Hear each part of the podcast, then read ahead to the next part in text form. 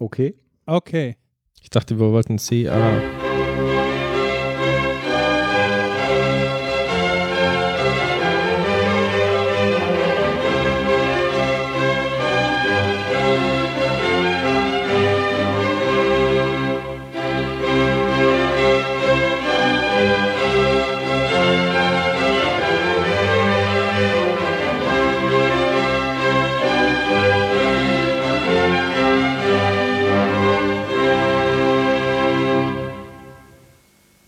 Leute, stellt euch mal vor.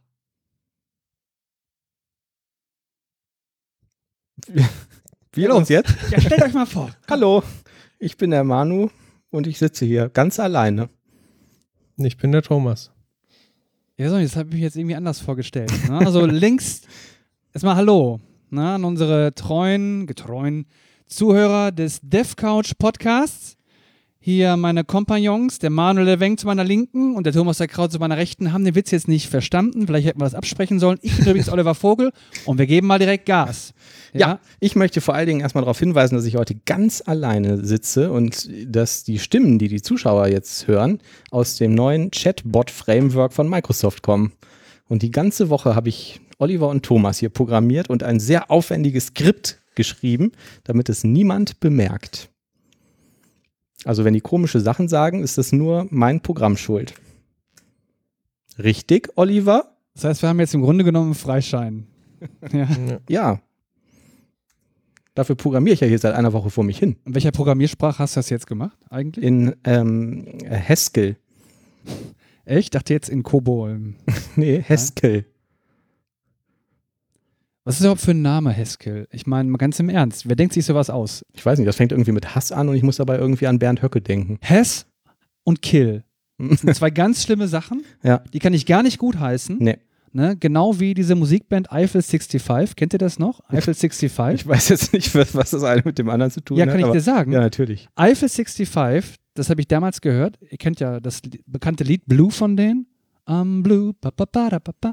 So, diese Gruppe Eiffel 65 die hat, äh, kam auf den Namen Eiffel 65. Das hat ein Computer heraus generiert. Ne? Also die haben quasi den Computer diesen Namen generieren lassen, der mhm. Band, und haben gesagt: so, boah, der ist so super, der Name. Den nehmen wir jetzt einfach. Ja, das Komische ist, dass sie den Namen trotzdem genommen haben, ja, ne? obwohl der Computer so einen Scheißnamen generiert hat. Aber der Erfolg gab ihnen recht, wobei war auch nur ein One-Hit-Wonder, ne? Ne, die hatten noch ein zweites Lied geschrieben. Und zwar? I'm Yellow. Nee, irgendwas mit Blue Man's World. Ich weiß nicht. Ja? ja irgendwas, ne? So war so Scheiße. Aber dann war es auch vorbei mit denen. Ja. Ich habe übrigens gerade mal schnell gegoogelt. Ähm, Haskell ist benannt nach dem Mathematiker Haskell Brooks Curry. Ah ja, ja. Ich hätte die Programmiersprache dann eher Curry genannt, aber. Stimmt eigentlich, ja. Mhm. Ein coolerer Name. Ja. Sehe ich auch so. Aber es funktioniert ja bisher ganz gut, oder? Ja, und ich habe jetzt auch mal gegoogelt. Mhm. Ne? Also, die haben auch mehrere Hits gemacht, Alpha 65. Die kommen übrigens aus Italien, aus ja. Turin, um genau ja. zu sein. Ja. Ne? Und Blue ist natürlich der erste Hit von denen gewesen. Und dann gibt es noch von 1999 Too Much of Heaven und äh, Move Your Body. Mhm. Move Your Body, war ja. das nicht von dieser holländischen äh, Techno-Band? Die auch Jungle Dance gemacht haben und so. Ich dachte, das wäre von den Backstreet Boys. Jungle Dance? Move your body, yeah. Stimmt. War das nicht das? Das weiß ich jetzt nicht. Müssen wir nochmal googeln? Vielleicht finden wir das heraus und schreiben das nochmal in die Show Notes. Ja. Oder vielleicht lassen wir es auch, ich weiß es nicht. Also äh, kann man später bei Instagram nachlesen. Übrigens. Ja, wir sind jetzt völlig verwirrt, ja. Übrigens, Matt. bald ist wieder die .NET Cologne. Richtig. Und da gehen wir hin. Da sind wir wieder. Genau. .NET Cologne, die tolle Community-Konferenz in Köln, einmal im Jahr für .NETer. Da kann man uns treffen, wenn man möchte. Und an der Couch vorbeigehen und uns äh, einen Gruß zuwerfen. Sind die Eintrittskarten eigentlich schon verkauft worden? Ich glaube nein. Und auch das Programm äh, steht noch nicht fest. Es gab einen Call for Papers. Ähm, und jetzt aktuell wird wohl das Programm zusammengestellt, aber das ist ja eigentlich. Das heißt, der einzige Programmpunkt bis jetzt sind wir. Ja. Stimmt. Das ist doch, ja. Da fühlt man sich ja schon fast geehrt eigentlich, ne? Ja. Genau. Was? Also ihr wart da jetzt schon zweimal da gewesen, ich leider noch nicht. Mhm. Möglicherweise wäre ich dieses mal dabei. Wir sind schon sehr erklären, gespannt.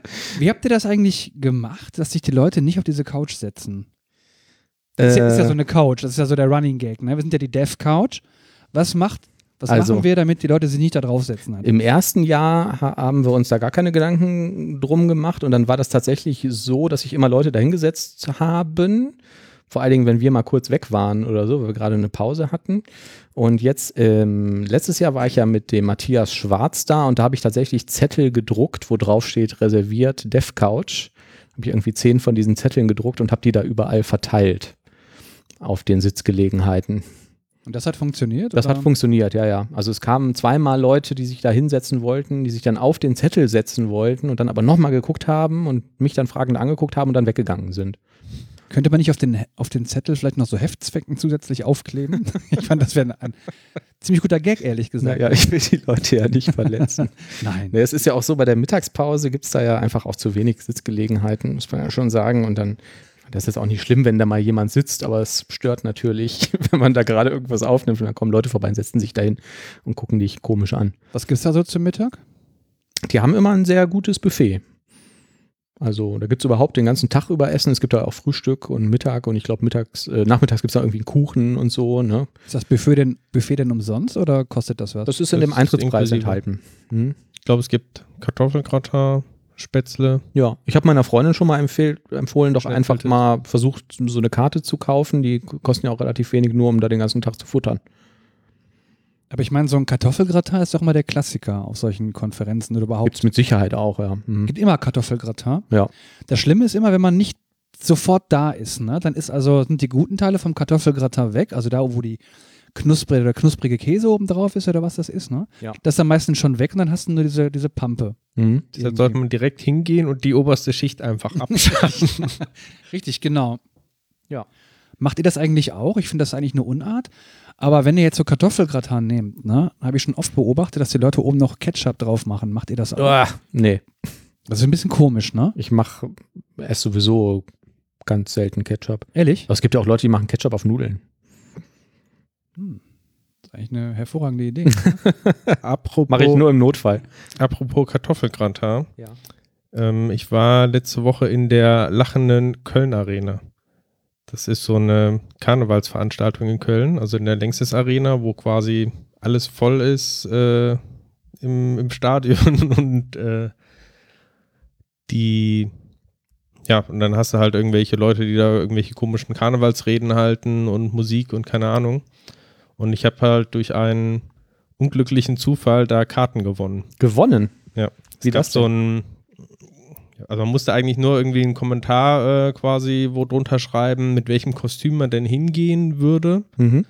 Ähm, und da wurden halt Karten verlost für eine VIP-Lounge halt in dem Stadion.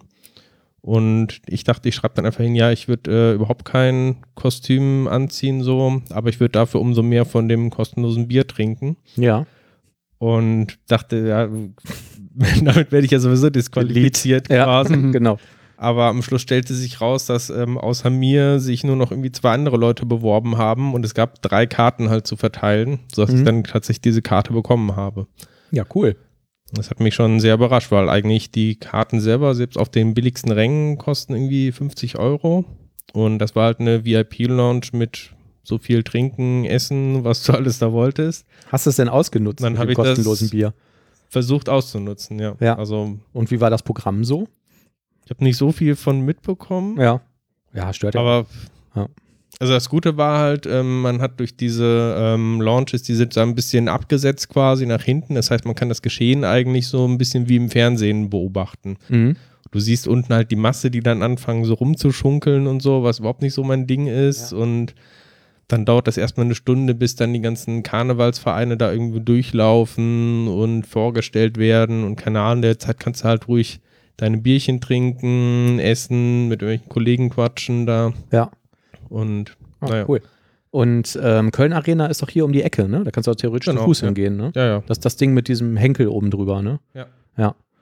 Ja, was ich immer abgefahren finde, ist, du kannst dir ja in so einer Arena als Unternehmen auch so eine, ähm, ja, so eine Box kaufen oder mieten für ein Jahr. Ja, kannst also da immer glaub, rein. die haben das so gemacht da von, Mhm. von der Firma. Ja, ja, ja. ich habe auch von ähm, Firmen, von Freunden gehört, die sowas halt auch dauerhaft haben. Auch du kannst ja auch auf, auf der Schalke Arena oder so dir so eine Box mieten.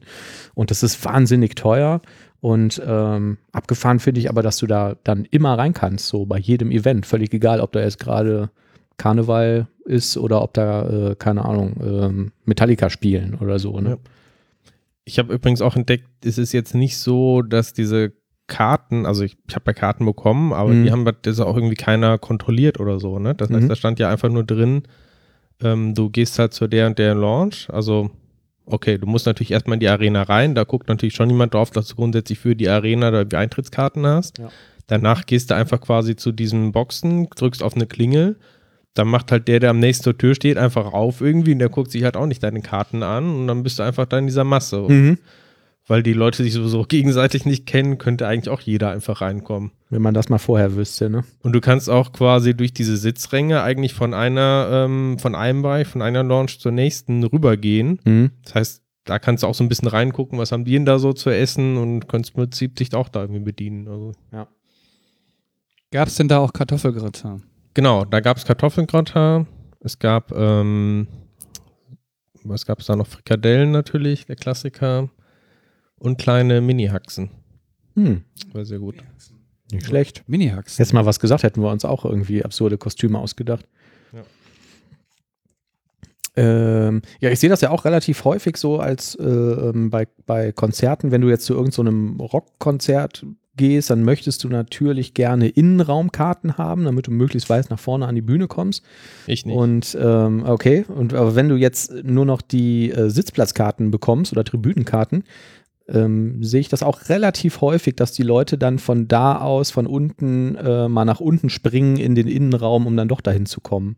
Mhm. Und wenn du schnell genug vor irgendwelchen Securities wegläufst und da in der Menge verschwindest, äh, wird man da eh wahrscheinlich selten. Das habe ich äh, letztens gemacht bei einem ähm, Hans Zimmer Konzert. Da hatte ich halt auch so ähm, auf der Tribüne und ich wollte halt mal dann in der Pause ein Foto vom, ja, von nahem quasi machen, diesem Innenbereich. Ja.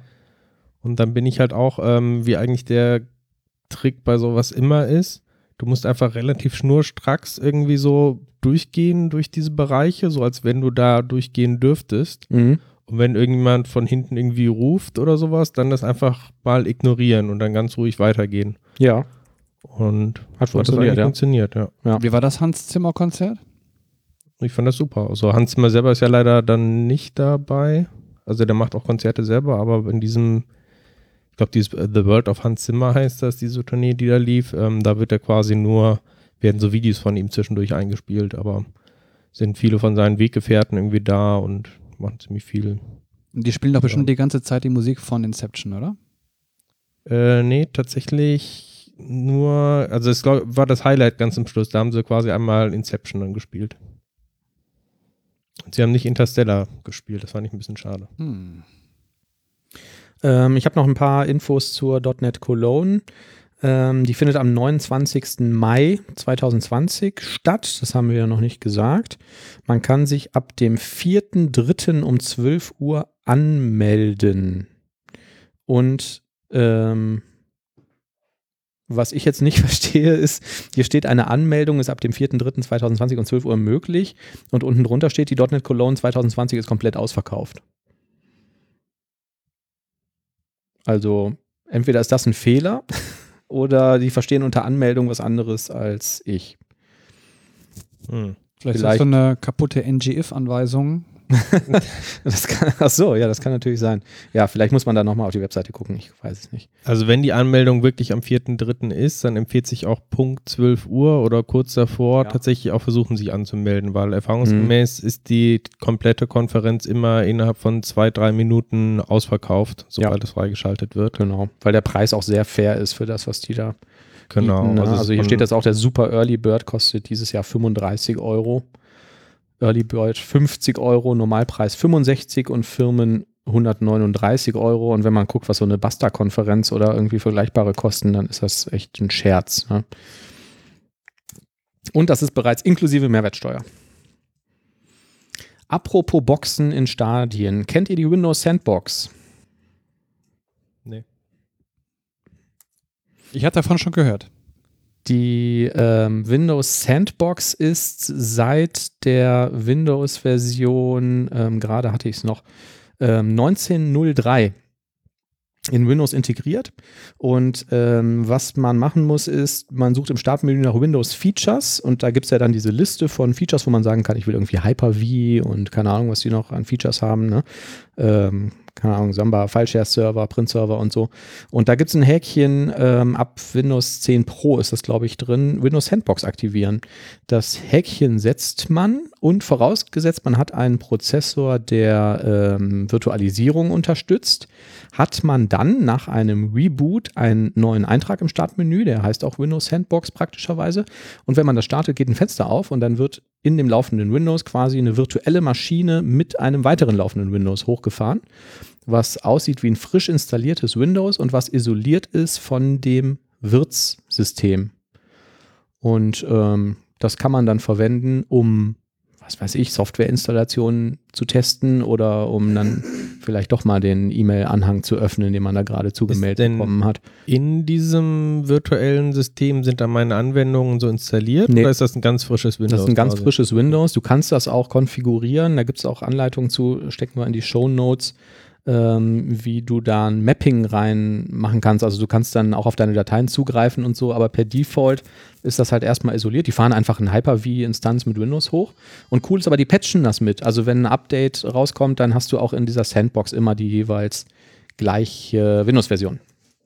Windows Sandbox. Das heißt, dann können wir endlich mal diese E-Mails öffnen, ohne Angst zu haben, von den Genau. tollen Angeboten, die wir tagtäglich Ja, zugeschickt Ja, bekommen. oder den Installer mal ausprobieren oder gucken, ob die Software so läuft, ob jetzt alle Dependencies mit drin sind oder so, ne? Ähm, bevor man die irgendwie paketiert oder ja, was auch immer. Ganz coole Sache. Aber irgendwie ist das so total untergegangen. Ja, ich das meine, habe das ich auch ist ja noch ein per Zufall irgendwo gefunden, ja. Irgendwie, ich sehe es jetzt hier auf der Tech-Channel, auf Mhm. der Computerwoche Tech-Workshop.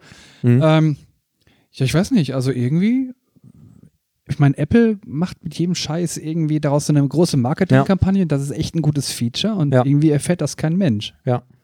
Ich weiß auch ich nicht schade. genau, woran das liegt. Also ich muss sagen, ich habe es nur per Zufall gesehen. Ne? Ich war bei diesen Windows-Features und wollte da irgendwie Hyper-V aktivieren oder so und habe ganz unten, das ist ja alphabetisch sortiert und Windows Sandbox steht dann ganz unten und habe mich gefragt, was ist das denn, Windows Sandbox? Habe danach gegoogelt und habe das so gefunden. Ähm, aber pff, ich bin jetzt, wie gesagt, auch nur per Zufall Aber hast du das denn schon mal jetzt wirklich ausprobiert oder so? Nein, ich habe es selber noch nicht ausprobiert. Ich habe halt nur gelesen, wie es funktioniert und, und ähm, Screenshots davon gesehen. Ich habe bis jetzt noch keinen Anwendungszweck dafür gehabt. Aber ähm, wir hatten das, ich hatte das eine Zeit lang mal, dass ich zum Beispiel irgendeine Software gebaut hatte, damals irgendwie WPF-Software, DevExpress-Komponenten und dann weiß ich nicht, Ja. äh, sind da jetzt alle Abhängigkeiten, die indirekt referenziert werden von diesem DevExpress-Geraffel mit drin oder nicht. Und dafür ist das natürlich ganz cool. Ne? Du kannst dann per Mhm. Drag and Drop da dein Zeug reinziehen, Doppelklick machen, startet das, alles klar. Ich sag mal, liebe DevCouch-Zuhörer, probiert das bitte mal aus und lasst uns wissen, wie das funktioniert hat und ob das super war. Ich finde, das ist halt immer nur so ein bisschen halbherzig irgendwie integriert, oder? Wäre cooler, wenn man sagen könnte, irgendwie startet diese Anwendung, die ich jetzt gerade aus dem Internet runtergeladen habe, wo ich mir nicht sicher bin, ob das ein Virus ist oder nicht, starte die mal in einer neuen Sandbox und dann macht er automatisch eine Sandbox aus, kopiert die Datei da rein, führt die aus irgendwie und so muss man halt immer noch sehr viel manuell machen. Was du haben möchtest, wäre vielleicht auch irgendwie im Windows Explorer, wenn du das Feature aktiviert hast, rechte Maustaste Send to Sandbox oder so. Ne? Genau, sowas, ja. Oder Execute in Sandbox, ja. Richtig. Ähm, ja. Ist ja nicht auszuschließen, dass das dann mit irgendeinem Update demnächst kommt. Vielleicht kommt ja dieses Feature in Windows 10X, wer weiß? Was ist denn Windows 10X eigentlich? Ist das das Windows 11? Ähm, könnte man fast vermuten. Also ich habe es auch äh, erst vor ein paar Tagen überhaupt mitbekommen, dass es sowas gibt, obwohl ähm, es wohl schon seit einigen Wochen oder Monaten im Netz rumschwirrt. Und zwar eigentlich ist es wohl ein Betriebssystem von Microsoft, was speziell entwickelt wird für ähm, Dual-Screen-Geräte, also quasi ähm, ja so Tablets, die zwei Bildschirme haben Ähm, davon sollen einige quasi von Microsoft Ah. auf den Markt kommen. Ja. Und die haben quasi, ja, ein bisschen unklar, ob sie Windows weiterentwickelt haben oder tatsächlich irgendwie was Neues da entwickelt haben, ähm, was halt besser darauf optimiert sein soll. Mhm. Ähm, und wenn man aber sich ein bisschen anguckt, was da technisch dahinter steht, dann scheint es tatsächlich so zu sein, als wenn es jetzt nicht nur quasi jetzt ein Windows ist, wo sie ein paar Features irgendwie weggestrichen haben, sondern ein bisschen mehr. Also, ist das das, wo die auch Android-Support haben? mh, Oder ist das was anderes noch?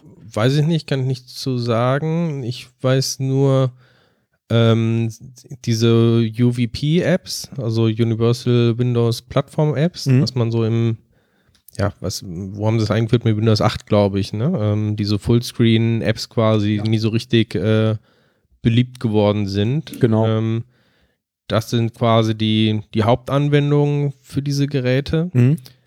Ähm, du kannst aber auch ganz normale Win32-Anwendungen ausführen. Die laufen dann allerdings nicht direkt nativ auf dem Betriebssystem, sondern werden in so einen Container gepackt, also quasi in eine Sandbox irgendwie. Also Mhm. tatsächlich dann virtualisiert wohl. Ja. Ähm, genau, und die haben wohl ziemlich viel dann von der Oberfläche angepasst. Also das Startmenü sieht wohl komplett anders aus. Ähm, haben, glaube ich, mal wieder die äh, Settings-App irgendwie angepasst. Und alles soll halt insgesamt so sein, dass es sich deutlich besser halt auf so diesen Tablet-Geräten anfühlt. Ah, cool. Es sind Ja. keine Pläne bekannt, das jetzt irgendwie auf äh, Desktop-Geräte irgendwie auszuweiten, aber ja, der ein oder andere vergleicht es quasi mit dem, mit Windows NT damals, was ja auch einige Zeit gebraucht hat quasi, bis sich das dann irgendwie überall durchgesetzt hat. Mhm. Und bis die es auch so Aber, erweitert haben, genau. dass alle Features da waren und so, ne? Cool. Ja, äh, diese Klappgeräte habe ich jetzt schon häufiger gesehen, irgendwie. Also irgendwelche Microsoft-Mitarbeiter laufen ja damit rum. Ich glaube, der Microsoft-Chef wurde letztens auch fotografiert, dass er schon so ein Teil in der Hand hatte. Irgendwie so ein Folding-Smartphone. Ähm, ja, vielleicht kommt da ja noch was. Ich hatte auf jeden Fall ähm, gelesen, dass die ähm, Mobilgeräte rausbringen wollen, also ich, wahrscheinlich auch Smartphones, die man klappen kann und dass das aber, dass da quasi ein Android drauf laufen würde, wo die das UI irgendwie gepimpt haben. Ja, also Android lese ich hier nichts. Ähm, Ja, es ist dann wahrscheinlich noch eine andere Ja. Plattform. Das Besondere soll halt wohl sein, dass die sich auch ähm, die Apps dann dynamisch so ein bisschen anpassen. Also wenn ich zum Beispiel eine Tastatur dann irgendwie anschließe, dann bist du in so einem Produktivmodus, da ändern sich dann die ein oder anderen Sachen. Ähm, oder wenn ich es halt so in der Hand halte, dann ist es halt eher in so einem ähm, Konsumentenmodus. Und es gibt äh, für Entwickler, wenn man da schon jetzt irgendwie Anwendungen äh, für schreiben möchte, speziell ein äh, SDK und so ein Emulator quasi. Mhm. Und wenn ich das richtig verstanden habe, basiert dieses SDK auf äh, Xamarin wohl. Ja, Was ich auch wiederum interessant fand irgendwie.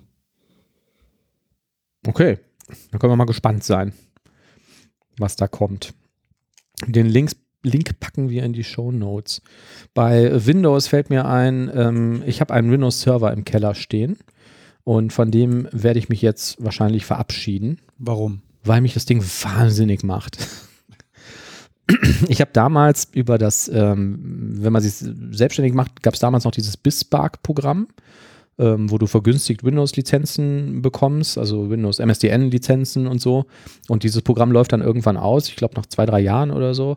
Und ähm, da kann man, bekommt man Produktivlizenzen von Microsoft noch zusätzlich geschenkt, wenn man irgendwie so eine Umfrage beantwortet. Unter anderem war da auch ein Windows Server 2008 R2 dabei, den man nutzen darf.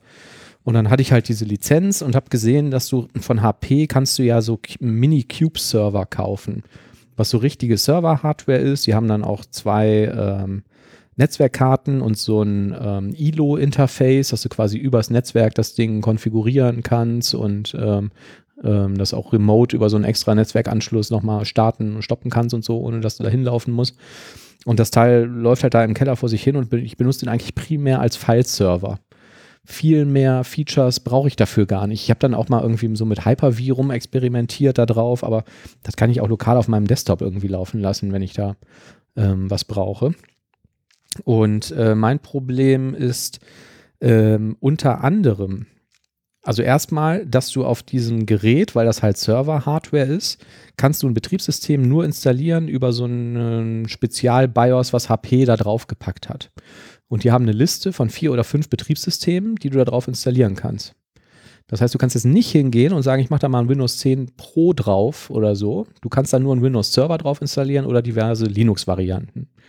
Und das funktioniert dann auch so, dass du ihm quasi sagst, so, ich möchte jetzt ein Windows installieren, dann gibst du dem ISO-Image oder steckst einen USB-Stick rein oder äh, gibst eine FTP-URL ein, wo er sich das Image runterziehen kann und dann installiert quasi dieser, dieser HP-Bootstrapper den Server und konfiguriert den auch sofort mit den richtigen Treibern und so. Eigentlich ganz komfortabel, aber läuft halt nichts anderes drauf, wenn man bei Microsoft bleiben möchte, als Windows 2008 R2. Das ist schon mal der erste Nachteil. Und daraus erwächst dann halt so ein Zeugs wie, ähm, ich würde gerne Backups machen. Und ich finde die Backup-Software, die bei Windows dabei ist, relativ scheiße. Und jetzt kannst du dir irgendeine andere Image-Software kaufen von Acronis, aber dann zahlst du natürlich auch die Serverpreise. Und dafür, dass ich das Ding nur als File-Server benutze, dann irgendwie 400, 500 Euro oder so für so eine Backup-Software auszugeben, fand ich jetzt auch nicht so prickelnd. Dann habe ich von Cloudberry, die heißen ja jetzt anders, gibt es so eine Windows-Server-Software, eine Backup-Software. Gibt es eine 15 Tage kostenlose Testversion von, die kostet aber auch, wenn du die kaufst, 150 Euro. Und irgendwann habe ich mir gedacht, warum, also ich will ein Backup für meine Dateien haben, wieso äh, muss ich jetzt den ganzen Quatsch kaufen? Und habe dann halt, habe ich mir gedacht, okay, da mache ich halt irgendwie ein Windows 10 drauf, da habe ich Lizenzen für, da kann ich ein ganz normales Acronis True Image laufen lassen. Und ähm, wie gesagt, das geht halt nicht, weil es die Server-Hardware ist. Und jetzt bin ich gerade auf dem Trip, dass ich mir so ein, so ein QNAP NAS kaufe und stecke die Festplatten da rein und habe kein Theater mehr damit. Aber da gibt es doch bestimmt irgendwie Mittel und Wege, andere ähm, Betriebssysteme drauf zu kriegen, oder? Mhm. Also kann ich nicht auch ein Windows 10 Setup zum Beispiel von Windows selber aus starten? Also wenn ich dann ISO mounte und dann ich habe da so ein paar Sachen in so ähm, HP-Foren gelesen und viele Leute sagten, die haben einfach Probleme dann mit den Treibern. Und du kannst auch nicht auf die HP-Seite gehen und sagen, ich lade mir einen Treiber für die Netzwerkkarte zum Beispiel von dem Ding runter, sondern das installiert halt dieses, dieses Server-Bootstrap-System automatisch mit. Ähm, dann gibt es es gibt wohl auch wieder den Fall, dass du sagst, ich, ich schließe so eine Software-Maintenance ab bei HP, die dann auch wieder viel Geld kostet. Und dann kannst du dir die Treiber runterladen oder irgendwelche Updates. Also Sachen, die halt nicht über diesen, diesen Bootstrapper kommen. Ja, und ich fand das einfach relativ unkomfortabel. Also ich müsste jetzt relativ viel Geld ausgeben für ähm, Feature. Also natürlich kann ein Windows-Server viel mehr als irgendwie nur ein File-Server zu sein, aber ähm, das benutze ich einfach alles nicht. Und von daher werde ich jetzt wahrscheinlich auf so nass umsteigen und habe dann ich hab, einen ähm, Server übrig. Ich habe im Keller auch noch einen Server quasi stehen, aber mhm. also nicht angeschlossen so, sondern der gammelte einfach nur vor sich rum. Ja. Ich habe irgendwie damals als Jugendlicher noch, ähm, ja, als ich gejobbt habe und trotzdem bei meinen Eltern irgendwie gewohnt habe, viel zu viel Geld irgendwie gehabt, um mir irgendwie Stuss so zu kaufen und ich wollte halt unbedingt irgendwie so einen 19 Zoll Server haben, wie ja. man so schön rechnen kann. Ja. Mal so, so haben möchte als Jugendlicher. Ja, kenne ich. Bei dem Kunden, ähm, wo wir jetzt sind, haben die letztens ihr Rechenzentrum aufgeräumt und haben unter anderem so ein 19 Zoll ähm, Backup-Streamer-Gerät äh, ausgemustert. Das war irgendein Standard, ich glaube so Tandberg Streamer-Tapes kamen da rein. Und ähm, die sagten mir quasi, ja, pff, wenn du willst, wir schmeißen das weg, nimm mit. Ne? Dann habe ich gesagt, ja gut, wie wird denn das angeschlossen? Ja, das brauchst du so ein Glasfaser-Interface für. Und dann habe ich irgendwie geguckt, das gibt's, das könnte ich in meinen Server auch einbauen, kostet irgendwie auch so um die 200 Euro. Und dann hätte ich halt extern für den Mini-Würfelserver so ein riesen fettes 19 Zoll Backup-Ding runter. Und das war auch so ein Wechsler, da konntest du auch mehrere Tapes reinstecken und mhm. konntest das dann dann bin ich dahinter gekommen, okay, da musst du dann aber auch wieder die spezielle Tandberg Software kaufen. Die kriegst du natürlich auch nicht umsonst, um den Server backuppen zu können. Und habe mich dann auch davon verabschiedet. Und wenn du das Ding jetzt einfach über eBay Kleinanzeigen verkauft hättest, was bekommt man für sowas? Für dieses Streamer-Tape? Ja. Ja, ich wollte jetzt nichts bei dem Kunden mitnehmen und dann bei eBay reinstellen. Also, keine Ahnung. Weiß ich nicht. 50 Euro? Habe ich nicht nachgeguckt. Keine Ahnung. Ich weiß nicht, ob sowas überhaupt jemand kauft. Vielleicht so hart gesagt. Jetzt hat es sich eh erledigt. Tja. Also die hatten halt noch einen ganzen Stapel original verpackte von diesen Tapes und dieses Gerät und ich dachte, geil. Und ähm, ja, aber das, für den Preis kann ich auch die Windows Backup Software kaufen oder die Also ich kann dir auch Backup Software. meinen alten Server da verkaufen. Mhm. Da ist Platz für insgesamt 16 Festplatten drin. Ja. Ähm, da Auch ist auch schlecht. noch so ein RAID-Controller irgendwie drin, der Mhm. das dann alles so hardwaremäßig äh, verknüpfen kann in einem RAID 5. Ja. Und vor allem sind da wahnsinnig viel Lüfter drin. Das Sehr Ding ist gut. sowas von laut und das stand halt wirklich irgendwie damals in meinem Zimmer rum. Ich weiß gar nicht, wie ich da schlafen konnte. Also es war einfach dauerhaft so ein Flugzeuggeräusch. Ja, ist doch wie bei, ist wie bei das laut. Boot, ne? Da war doch der Typ am Ende, dieser Mechaniker, als sie, diesem, als sie das hier, ähm, dieses U-Boot repariert haben. Mhm. Und der hat doch auch im Maschinenraum geschlafen, bei diesem, bei diesen Motoren. Ach so, ja, Der fand das, war Geräusch Johann, irgendwie ziemlich das gut. Der Johann. Ja. Ne, der fand das irgendwie ziemlich gut. Mhm. Ich habe auch einen, äh, im Keller einen Windows-Server stehen und den nutze ich auch nur als File-Server. Mhm. Und ich habe mir auch schon die Frage gestellt, warum steht das Ding da eigentlich? Ich meine, das kostet Unmengen an Strom, kann ich mir vielleicht vorstellen. Da ne? wollte ich nämlich auch noch drauf hinaus. Ich habe dann nämlich irgendwann mal ein Strommessgerät da dran gesteckt und habe mir gedacht, ach du Scheiße. Also ich weiß die Summe nicht mehr genau, aber der, allein der Strom hätte, äh, hat hochgerechnet pro Jahr schon irgendwie um die 100 Euro gekostet. Das heißt, wenn ich jetzt für 300 Euro so ein 4-Slot äh, mit einem ARM-Prozessor kaufen würde, hätte ich das wahrscheinlich in drei Jahren schon wieder raus. Allein an Stromersparnis. Okay, wenn man davon ausgeht, dass das Ding überhaupt keinen Strom braucht, aber der Betrieb ist auch noch teuer. Ne? Und dann habe ich aber den Fall, das habe ich ja glaube ich schon mal erzählt, dass ich dann irgendwie ab und zu mal im Keller vorbeigehe und mich dann irgendwie frage, was ist das für ein komisches rotes Lämpchen, was da blinkt an dem Server. Dann stellt man ab und zu mal irgendwie fest, dann hat eine von diesen Platten, die habe ich dann auch in einem RAID laufen, irgendeinen Defekt und äh, dann muss man die mal tauschen, weil äh, der RAID-Controller sagt, ja, aber der Sektor äh, 0001, der von der einen Platte auf die andere gespiegelt wird, der ist bei der zweiten Platte defekt. Also solltest du mal die Platte tauschen. Dann sind jetzt mittlerweile schon alle Platten einmal irgendwie kaputt gegangen da drin. Und dafür lohnt sich das einfach nicht. Ne? Ich habe darauf einen Git-Server installiert in so einer Hyper-V-Maschine, aber das macht eigentlich alles überhaupt gar keinen Sinn, weil das kann ich auch alles lokal machen. Ich kann auch lokal ein Git-Repo anlegen. Und weil das sowieso bei mir alles gebackupt wird, brauche ich das nicht auf so einen Server schieben. Reicht da nicht normalerweise eigentlich schon ein Raspberry Pi irgendwie aus? Ja, muss halt irgendwie vier Platten. Das wäre auch noch eine Option. Das ist ja, ähm, bei Amazon habe ich gesehen, da gibt es so, so Container, wo du quasi vier Platten reinstecken kannst, die du auch hot swappen kannst und die einfach einen Firewire und einen USB-Anschluss haben. Und das Ding könntest du zum Beispiel an so ein Raspberry stecken oder so. Und äh, da stand auch explizit bei, dass die jede Platte einzeln äh, in Standby schalten würden und so, dass du das so konfigurieren kannst. Kostet ungefähr 100 Euro so ein Ding. Ähm, Wäre vielleicht auch noch eine Option. Fällt mir ein, wo du gerade sagst, in Festplatten im Standby-Modus fahren. Was auch sehr schön war bei meinem Server, wenn man dann abends irgendwie im Bett lag und dann ähm, hat jetzt irgendwie ein anderes Familienmitglied dann noch auf diesen File-Server quasi zugegriffen. Und dann fahren erstmal acht Festplatten dann irgendwie hoch hintereinander. Ding, ding, ding. Ja. Das waren noch Zeiten, Thomas. Mhm. Ich musste Ja, mal zu Schulzeiten irgendein Referat äh, schreiben über die Weihnachts-, äh, über die Sommerferien. Und wie das so ist, man macht das dann natürlich irgendwie am letzten Abend, bevor die Sommerferien zu Ende sind. Und dann musste ich das nachts äh, vor dem ersten Schultag ausdrucken mit meinem neuen Nadeldrucker. Ähm, auch irgendwie um 1 Uhr morgens. Da ist aber auch das ganze Haus wach, ne, wenn du so einen Nadeldrucker einmal anschmeißt und da irgendwie 20 Seiten mitdrucken musst. Und ich weiß noch, dass ich den in so eine Wolldecke eingewickelt habe, weil das einfach so laut war. Ähm, und trotzdem sind alle um mich herum wach geworden. Das war ein bisschen doof. Ähm, was hier jetzt noch in der Liste steht, ist Windows Terminal Preview, wo wir gerade beim schönen Windows-Thema sind. Was gibt's denn Neues von Windows Terminal? Habt ihr schon installiert? Nee. Oder kennt ihr das? Sagt euch das was? Ja, Windows Terminal halt, ne? Command Prompt. Mit Genau, Tabs vielleicht, ähm, oder? Ist aber tatsächlich eine komplett neue Anwendung. Also das normal ist ja irgendwie quasi die, die Command Shell irgendwie. Ja. Ähm, hat sich irgendwie gefühlt in den letzten 30 Jahren ja eigentlich nichts geändert. Mhm. Ja, mit Windows 10 ein bisschen, ne? Copy und Paste und so geht jetzt. Genau, das eine oder andere haben sie reingebracht, aber tatsächlich haben sie jetzt äh, mit Windows Terminal Preview alles von Grund auf neu entwickelt und ähm, ja, sowohl am Unterbau so ein bisschen einige Features nachgezogen. Ich glaube, die können jetzt auch sowas wie Smileys und so, bin ich mir nicht ganz sicher in der Yay. Konsole. Yay. Aber auch solche netten Features wie mehrere Tabs. Mhm.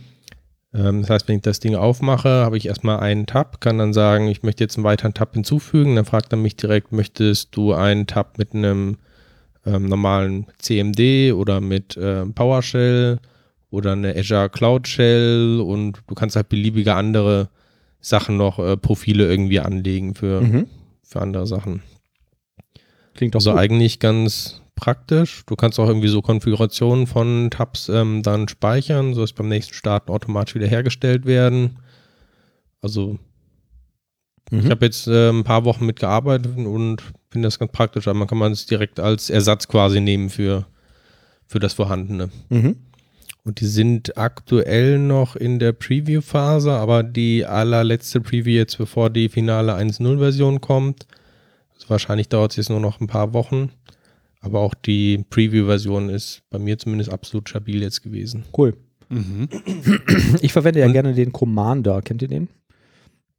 Den CM Norton Commander? Nee, CMDER E geschrieben. Das ist auch so eine Shell, also so ein Konsolenemulator, der ganz cool ist, weil der diese äh, Features, äh, die jetzt da nachgerüstet wurden bei Windows von Anfang an konnte. Der kann auch Tabs, der kann auch äh, Copy und Paste und so.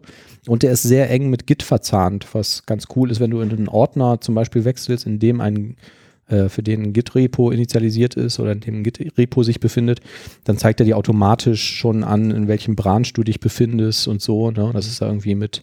Das kannst du aber Ähm, da auch drin. machen. Also mit Mhm. dem, also das ging, glaube ich, auch schon mit dem normalen PowerShell. Es gibt dieses Posh, nennt sich das, Mhm. ähm, PowerShell, äh, Posh Git irgendwie. Ja. quasi eine spezielle Erweiterung, der zeigt dann auch immer an, in welchem Branch du bist und Mhm. macht auch ähm, Vervollständigen von irgendwelchen Git-Commands. Ne? Also bei mir ist so typisch, ich möchte ein bestimmtes äh, Feature auschecken, Git Checkout Feature und dann ist ähm, bei mir im Projekt aktuell, gibt es immer irgendeine Story-Nummer aus dem Azure DevOps und irgendwie einen entsprechenden Namen. Mhm. Und die Story-Nummer kann ich natürlich nicht auswendig. Ne? Und du kannst dann halt einfach sagen, Sternchen und irgendein Stichwort, was dein Branch ist, drückst einmal Tab und der vervollständigt dir das quasi wie ein Dateiname zu dem fertigen Branch-Namen. Das Also, ist cool. Das ist ganz praktisch. Das muss ich runterladen und irgendwie installieren. Das ist so ein Command. Genau, ich glaube, wenn man nach Posh, also P-O-S-H Git sucht, dann findet man das. Super. Das müsste auch für normales PowerShell möglich sein. Ja. Ähm, genau. Achso, was ich noch vergessen habe, ganz wichtig, in dem Terminal Preview ein Feature, was man aktivieren kann, sind CRT-Retro-Effekte. Also du kannst quasi in deiner, in in deiner Shell so, ja, es läuft, glaube ich, über so Pixel-Shader ähm, Effekte aktivieren und den Effekt, den sie jetzt initial haben, ist halt dieser CRT-Retro-Effekt. Mhm. Da kannst du so Scanlines und so weiter drin haben. Es wirkt also wie auf einem alten Röhrenmonitor, so schön in grün irgendwie, ein bisschen unscharf und einzelne Pixel erkennbar. Das kannst du halt einfach aktivieren, dann ist das alles in diesem Stil. Cool. Das äh, klingt doch ganz spannend. Haben wir noch Themen? Ähm, ich habe in den letzten Wochen mehrere interessante Sachen ausprobiert im Soft Softwarebereich. Ach was? Und zwar habe ich mir auch mal äh, wieder gegönnt, einen neuen Browser auszuprobieren.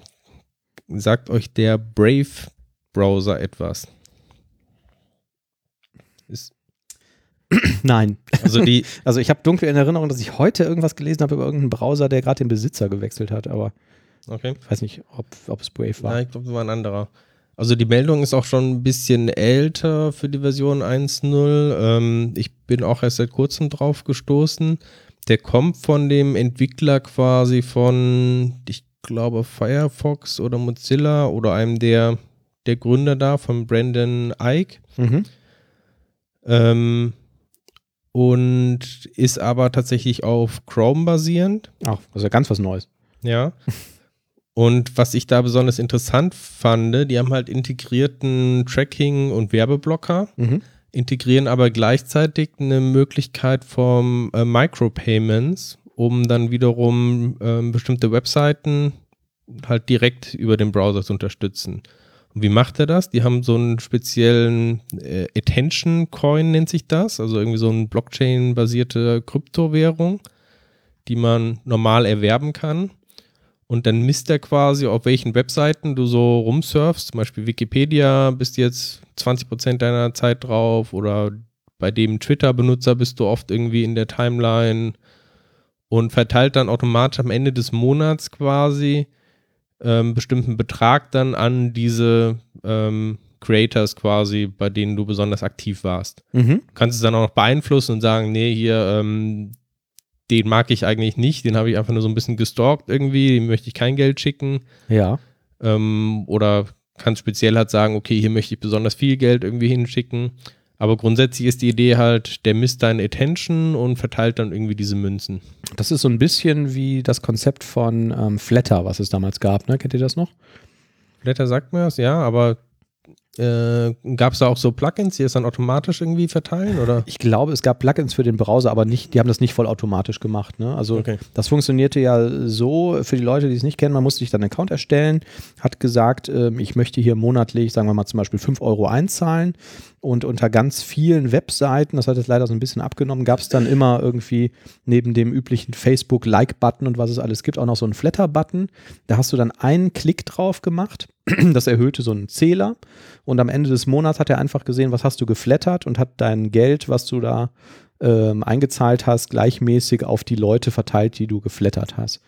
Und es gab tatsächlich Podcasts damals, ähm, die da ganz gut Geld mit verdient haben, weil die dann irgendwie mal, keine Ahnung, 1000 Flatters bekommen haben oder so über einen Monat hinweg und dann darüber irgendwie ein paar Euro bekommen haben. Eine Fand ich super Idee. auch eine nette Idee. Vor allen Dingen, weil das so niederschwellig war. Ne? Du musstest wirklich nur einen Klick machen. Du warst ja quasi schon authentifiziert da im Idealfall in deinem Browser.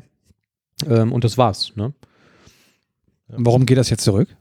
Mm, Ich habe das nicht genau verfolgt. Ich glaube, das hat, ähm, die haben irgendwann mal so ein Redesign von ihrer Seite gemacht. Ähm, also das gibt's noch. Wer äh, das möchte, kann sich das mal angucken. F-L-A-T-T-R schreibt man das, Flatter. Ähm, und irgendwas wurde da in den Details geändert, was das wohl sehr unkomfortabel gemacht hat. Und ähm, das ging dann sehr zügig und schon haben das viele Leute nicht mehr ähm, verwendet. Aber Ich glaube, dann kam ja auch nicht dann ähm, dieses Patreon.com ja auch auf, ähm, wo dann sehr viele umgesprungen sind, äh, was Ja. wahrscheinlich dann so ein bisschen in den Schatten gestellt hat. Ja. Ja, aber ich fand äh, die Idee auf jeden Fall super. Finde ich super. Ja, auf jeden Ähm, Fall. Mir geht es auch so, auch bei diesen ganzen Plus-Angeboten. Ich habe ja keine Lust, mich jetzt irgendwie bei 20 verschiedenen äh, Zeitschriften irgendwie anzumelden, einen Account zu machen, damit ich dann irgendwie einen bestimmten Artikel für einen Euro oder so kaufen kann. Ja. Ähm, aber über so einen Coin wäre es ja total easy, ne? Also Absolut. wenn das auch noch vielleicht, die könnten es ja auch kombinieren, dass man sagt, okay, du musst jetzt irgendwie einen bestimmten Betrag jetzt bei der Webseite einzahlen, um es anzusehen. Ja. Die ist auch nicht so ein Problem mit. Wäre halt so eine schöne Micropayment-Form. Was mich auch einfach massiv stört an diesen ganzen Plus-Angeboten ist der Preis. Also ich lese zum Beispiel ganz gerne mal Artikel auf Zeit Online und die haben relativ viele von diesen Plus-Artikeln und ich wäre auch durchaus bereit, vielleicht sagen wir mal einen Fünfer im Monat zu bezahlen, um diese ganzen Plus-Artikel lesen zu können. Aber das funktioniert halt nicht, weil die sagen, wenn du das lesen willst, musst du das digitale Zeit-Abo bestellen. Und dann kriegst du die digitale Ausgabe der Zeit und das kostet dann um die 20 Euro im Monat. Und das will ich aber alles gar nicht haben. Und das ist ja bei diesem Spiegel Plus genau das Gleiche. Ne? Weiß ich nicht, ob ihr das kennt. So, du kannst nicht einfach diese Artikel da freischalten oder ähm, ja, jetzt mittlerweile können sie ja sogar nur die Werbung wegschalten seit neuestem. Aber wenn du nur diese Artikel lesen willst, die hatten da auch mal so ein Micropayment drin, wo die gesagt haben, es kostet 50 Cent, so einen Artikel zu lesen. Hm. Und das wird erst dann abgerechnet, wenn du über 5 Euro kommst oder so. Ne? Ähm, fand ich eigentlich auch einen ganz guten Ansatz, aber ich würde jetzt nicht 20 Euro dafür bezahlen, um so ein paar Artikel aus Spiegel Online lesen zu können. Da kriegst du dann natürlich auch den digitalen Spiegel dazu, den will ich aber nicht haben. Also so, so 100 Pro passt das für mich noch nicht mit der Monetarisierung. Ich könnte mir auch vorstellen, dass ich bereit wäre, ein paar Cent dafür zu bezahlen, wenn ich zum Beispiel auf YouTube eine Werbung skippen kann. Oder auf irgendwelchen Webseiten von Fernsehsendern. Ja, da bist so. du doch nur noch am Zahlen. Da wollen alle Geld haben. dann zahlst du hier, dann zahlst du da. Am Ende fragst du ich dich, wo ist mein Gehalt hin? Ja, Ja, so ein Scheiß. ja, ja, genau. Aber ich verstehe dieses Konzept auch irgendwie nicht. Ne? Also nehmen wir mal an, wir haben einen YouTube Channel, na, ist vielleicht ein schlechtes Beispiel. Wir produzieren halt einen Podcast und sagen, wir finanzieren den Podcast dadurch, dass da zwischendurch Werbung eingespielt wird. Und jetzt hören sich tausend Leute diesen Podcast an und tausend Leute hören diese Werbung, die ausgespielt wird. Was bekommen wir als Content Producer wohl dafür für tausendmal Werbung ausgespielt? Gesagt, vielleicht pro Person irgendwie 10 Cent oder sowas. Ich hätte auch gesagt, ein bisschen mehr als nix ungefähr, ne? Ja. Also, Das ist ja schon dann- gut wahrscheinlich, ne? Also ich Ja. glaube, so über YouTube geht es ja eher so um 0,1 oder vielleicht einen Cent oder sowas. Ähm, ich denke auch. Das muss doch eigentlich attraktiv sein. Also für uns jetzt zum Beispiel, wenn wir sagen, wir verdienen jetzt pro Folge 10 Euro mit Werbung, wenn wir Werbung machen würden, ähm, zu sagen, für ähm, einmal Werbung skippen zahlst du 5 Cent oder so. Oder irgendeinen Mikrobetrag. Aber also ich weiß nicht, wo der Haken dabei ist. Warum? Jetzt bei Spiegel Online zum Beispiel ähm, gibt es da die Geschichte, du zahlst jetzt 5 Euro und kriegst den Spiegel werbefrei. Die Webseite Spiegel Online. Ne? Ähm, die verdienen doch keine 5 Euro damit, dass ich da irgendwie mir Werbung angucke, wenn ich das nicht werbefrei nehme. Die verdienen auch keine 2,50 Euro damit. weiß nicht, ob das immer noch so ein Payment-Problem ist, weil dann Kreditkartenanbieter irgendwelche Mindestbeträge haben oder irgendwie. Kann Weiß ich mir auch auch nicht vorstellen, weil du kannst dir ja auch im iOS App Store irgendwie eine App für 99 Cent kaufen. Hm. Ne, da muss, das muss ja irgendwie abwickelbar sein. Warum kann ich das werbefreie Angebot, warum kriege ich das nicht für 99 Cent? Weil das würde ich bezahlen, aber die 5 Euro halt nicht. Was mir auch Dann über den ähm, Adblocker. immer wieder auffällt, wenn man das Web mittlerweile ohne Adblocker betritt, ist es ja überhaupt nicht aushaltbar. Du kriegst ja, Welt. ja, aber im Ernst, Ja. also du wirst ja nur von Werbung vollgeballert. Ja. Auch sowas wie YouTube ist ja teilweise völlig unbenutzbar. Ja. Ich Absolut. hab, wollte letztens ähm, wollte ich mir eine Folge von äh, Faulty Towers angucken, Mhm. nachdem ihr mir es ja empfohlen habt. Mhm. Gute Ähm, Wahl, Thomas. Sehr gute und Wahl. alle fünf Minuten, ich glaube irgendwie Daily Motion oder sowas, kam da irgendwie eine Werbeeinblendung. Und dann irgendwie nicht skippbar und 30 Sekunden und immer die gleiche Werbung. Und denkt so, ah. Ich habe mir dann tatsächlich äh, auf dem Tablet einen extra Firefox installieren müssen, damit ich dann da ein Adblocker-Plugin installieren kann, um dann da irgendwie äh, YouTube ohne Werbung zu sehen. Das war, äh, oder Dailymotion ohne Werbung zu sehen. Mhm. Echt katastrophal. Ja, und da kann ich einfach nicht verstehen, dass man, dass dann Google nicht sagt, äh, in den Chrome-Browser integrieren wir irgendein Payment-System und du kannst die Werbung auf YouTube für 99 Cent im Monat wegschalten Ja. oder deaktivieren oder Aber es so. zieht sich ja durch die ganze Branche. Ist ja das Gleiche. Warum ist jetzt in WhatsApp oder so noch kein Payment drin? Ne? Mhm. Wenn man, was man ja hört, irgendwie aus den, aus anderen Ländern, ähm, wo das schon längst gang und gäbe ist, dass du halt mit dem Handy überall bezahlst und Geldbeträge und sowas schickst. Ach ne? so, ja, ja, okay, ja, ja, verstehe. Ja, weiß ich auch nicht. In China gibt es auch sowas. In China gibt es zu allerhand. Keine Ahnung. Ähm, Apple Pay, ähm, die hatten das doch mal im Gespräch, dass du quasi als ähm, der kleine Bäcker, der sich da keine Hardware hinstellen will, oder der Obst- und Gemüsehändler, solltest du dir irgendeinen Barcode quasi an den Stand kleben können, diesen Barcode scannen und darüber diese Bezahlung abwickeln können. Ich glaube, so läuft es ja So. in China, ne? Mit Ja. diesem WePay oder was auch immer die da haben. Ja, wie das da im Detail funktioniert, weiß ich nicht, aber davon habe ich jetzt auch schon länger nichts mehr gehört. Andererseits kannst Ziemlich du auch gute Idee. Ja, andererseits kannst du auch beim Kamps ja mittlerweile alles mit Apple Pay bezahlen, auch wenn du dein Brötchen für 20 Cent kaufst. Ne? Ist das so? Ja, die gucken dann zwar immer ein bisschen komisch. Ich habe das einmal gemacht, also eigentlich kam ich mir auch ein bisschen schäbig dabei vor. Ich weiß gar nicht warum, aber ich habe halt ein Brötchen gekauft und hatte mein Portemonnaie halt nicht dabei oder hatte kein Geld mehr oder was weiß ich. Und dann habe ich halt gefragt, ob ich das mit Apple Pay bezahlen kann. Nee, ich habe gesagt, kann ich das mit der Karte bezahlen? Und die sagten, ja, äh, äh, ja. Und dann musste die Frau erst rübergehen an die andere Kasse und dann nochmal das Brötchen eintippen, damit ich mit der Karte zahlen kann. Und dann habe ich halt meine Uhr da dran gehalten, habe mit Apple Pay gezahlt und die war vollkommen verdutzt und sagte, hä? Haben Sie gerade mit der Uhr bezahlt? Das habe ich ja noch nie gesehen. Ja, aber Aber ganz, das hat völlig problemlos funktioniert. ganz im Ernst, das bringt dir doch beim Bäcker mittlerweile überhaupt keinen Vorteil. Also du bist nicht schneller raus, weil du musst warten, bis dieser scheiß Bon ausgedruckt wird, oder? Ach so, ja, okay, das ist ein anderes Ich mein- Thema. Ja, ist schon ziemlich schade. eigentlich schon, ja. Wir haben Aber heute- hast du den Bon ja sowieso digital, wenn du das damit bezahlt hast, ne? Eigentlich schon, ne? Ja. Und ich möchte aber zu mal sagen, wir haben heute ein Brötchen versucht zu kaufen. Mhm. Wir sind bei zwei verschiedenen Bäckern gewesen. Ja. Und ich habe beides mal keine Quittung angeboten bekommen. Ja. Ich hätte die sofort abgemahnt, kostenpflichtige Unterlassungserklärung. Mir aber auch schon aufgefallen. Ne? Also ich war letztens in so einem Dönerladen und die haben mir auch keine Quittung angeboten. Wissen das Dönerläden auch machen? Alle. Das ist so ein Eldorado für Abmahnanwälte, oder? Gab es da nicht letztens diese Nachricht, dass irgendein Mann irgendein Bordell verklagt hat, weil er am Ende keine Rechnung bekommen hat? Oder Das keinen habe ich auch gedruckten gehört. Bon? Ja. Das war auch schon irgendwie so absurd. Was ist denn daraus geworden? Ich habe das gesehen bei der Heute-Show, glaube ich, weil die da einen Finanzmitarbeiter interviewt haben von irgendeinem Finanzamt, der völlig ernst da saß und sich dann irgendwie davon erzählt hat, dass es ja Leute gibt, die vielleicht solche Etablissements testen und die das dann von der Steuer absetzen könnten und die bräuchten ja dann eine Quittung.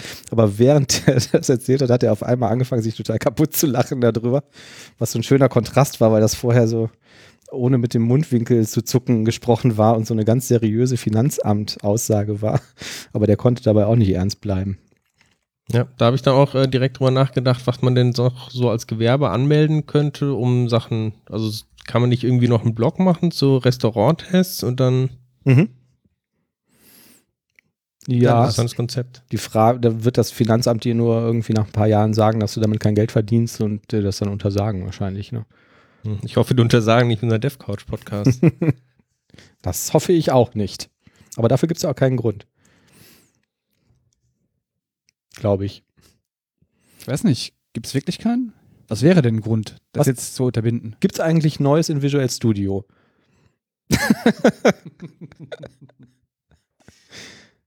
Debugging.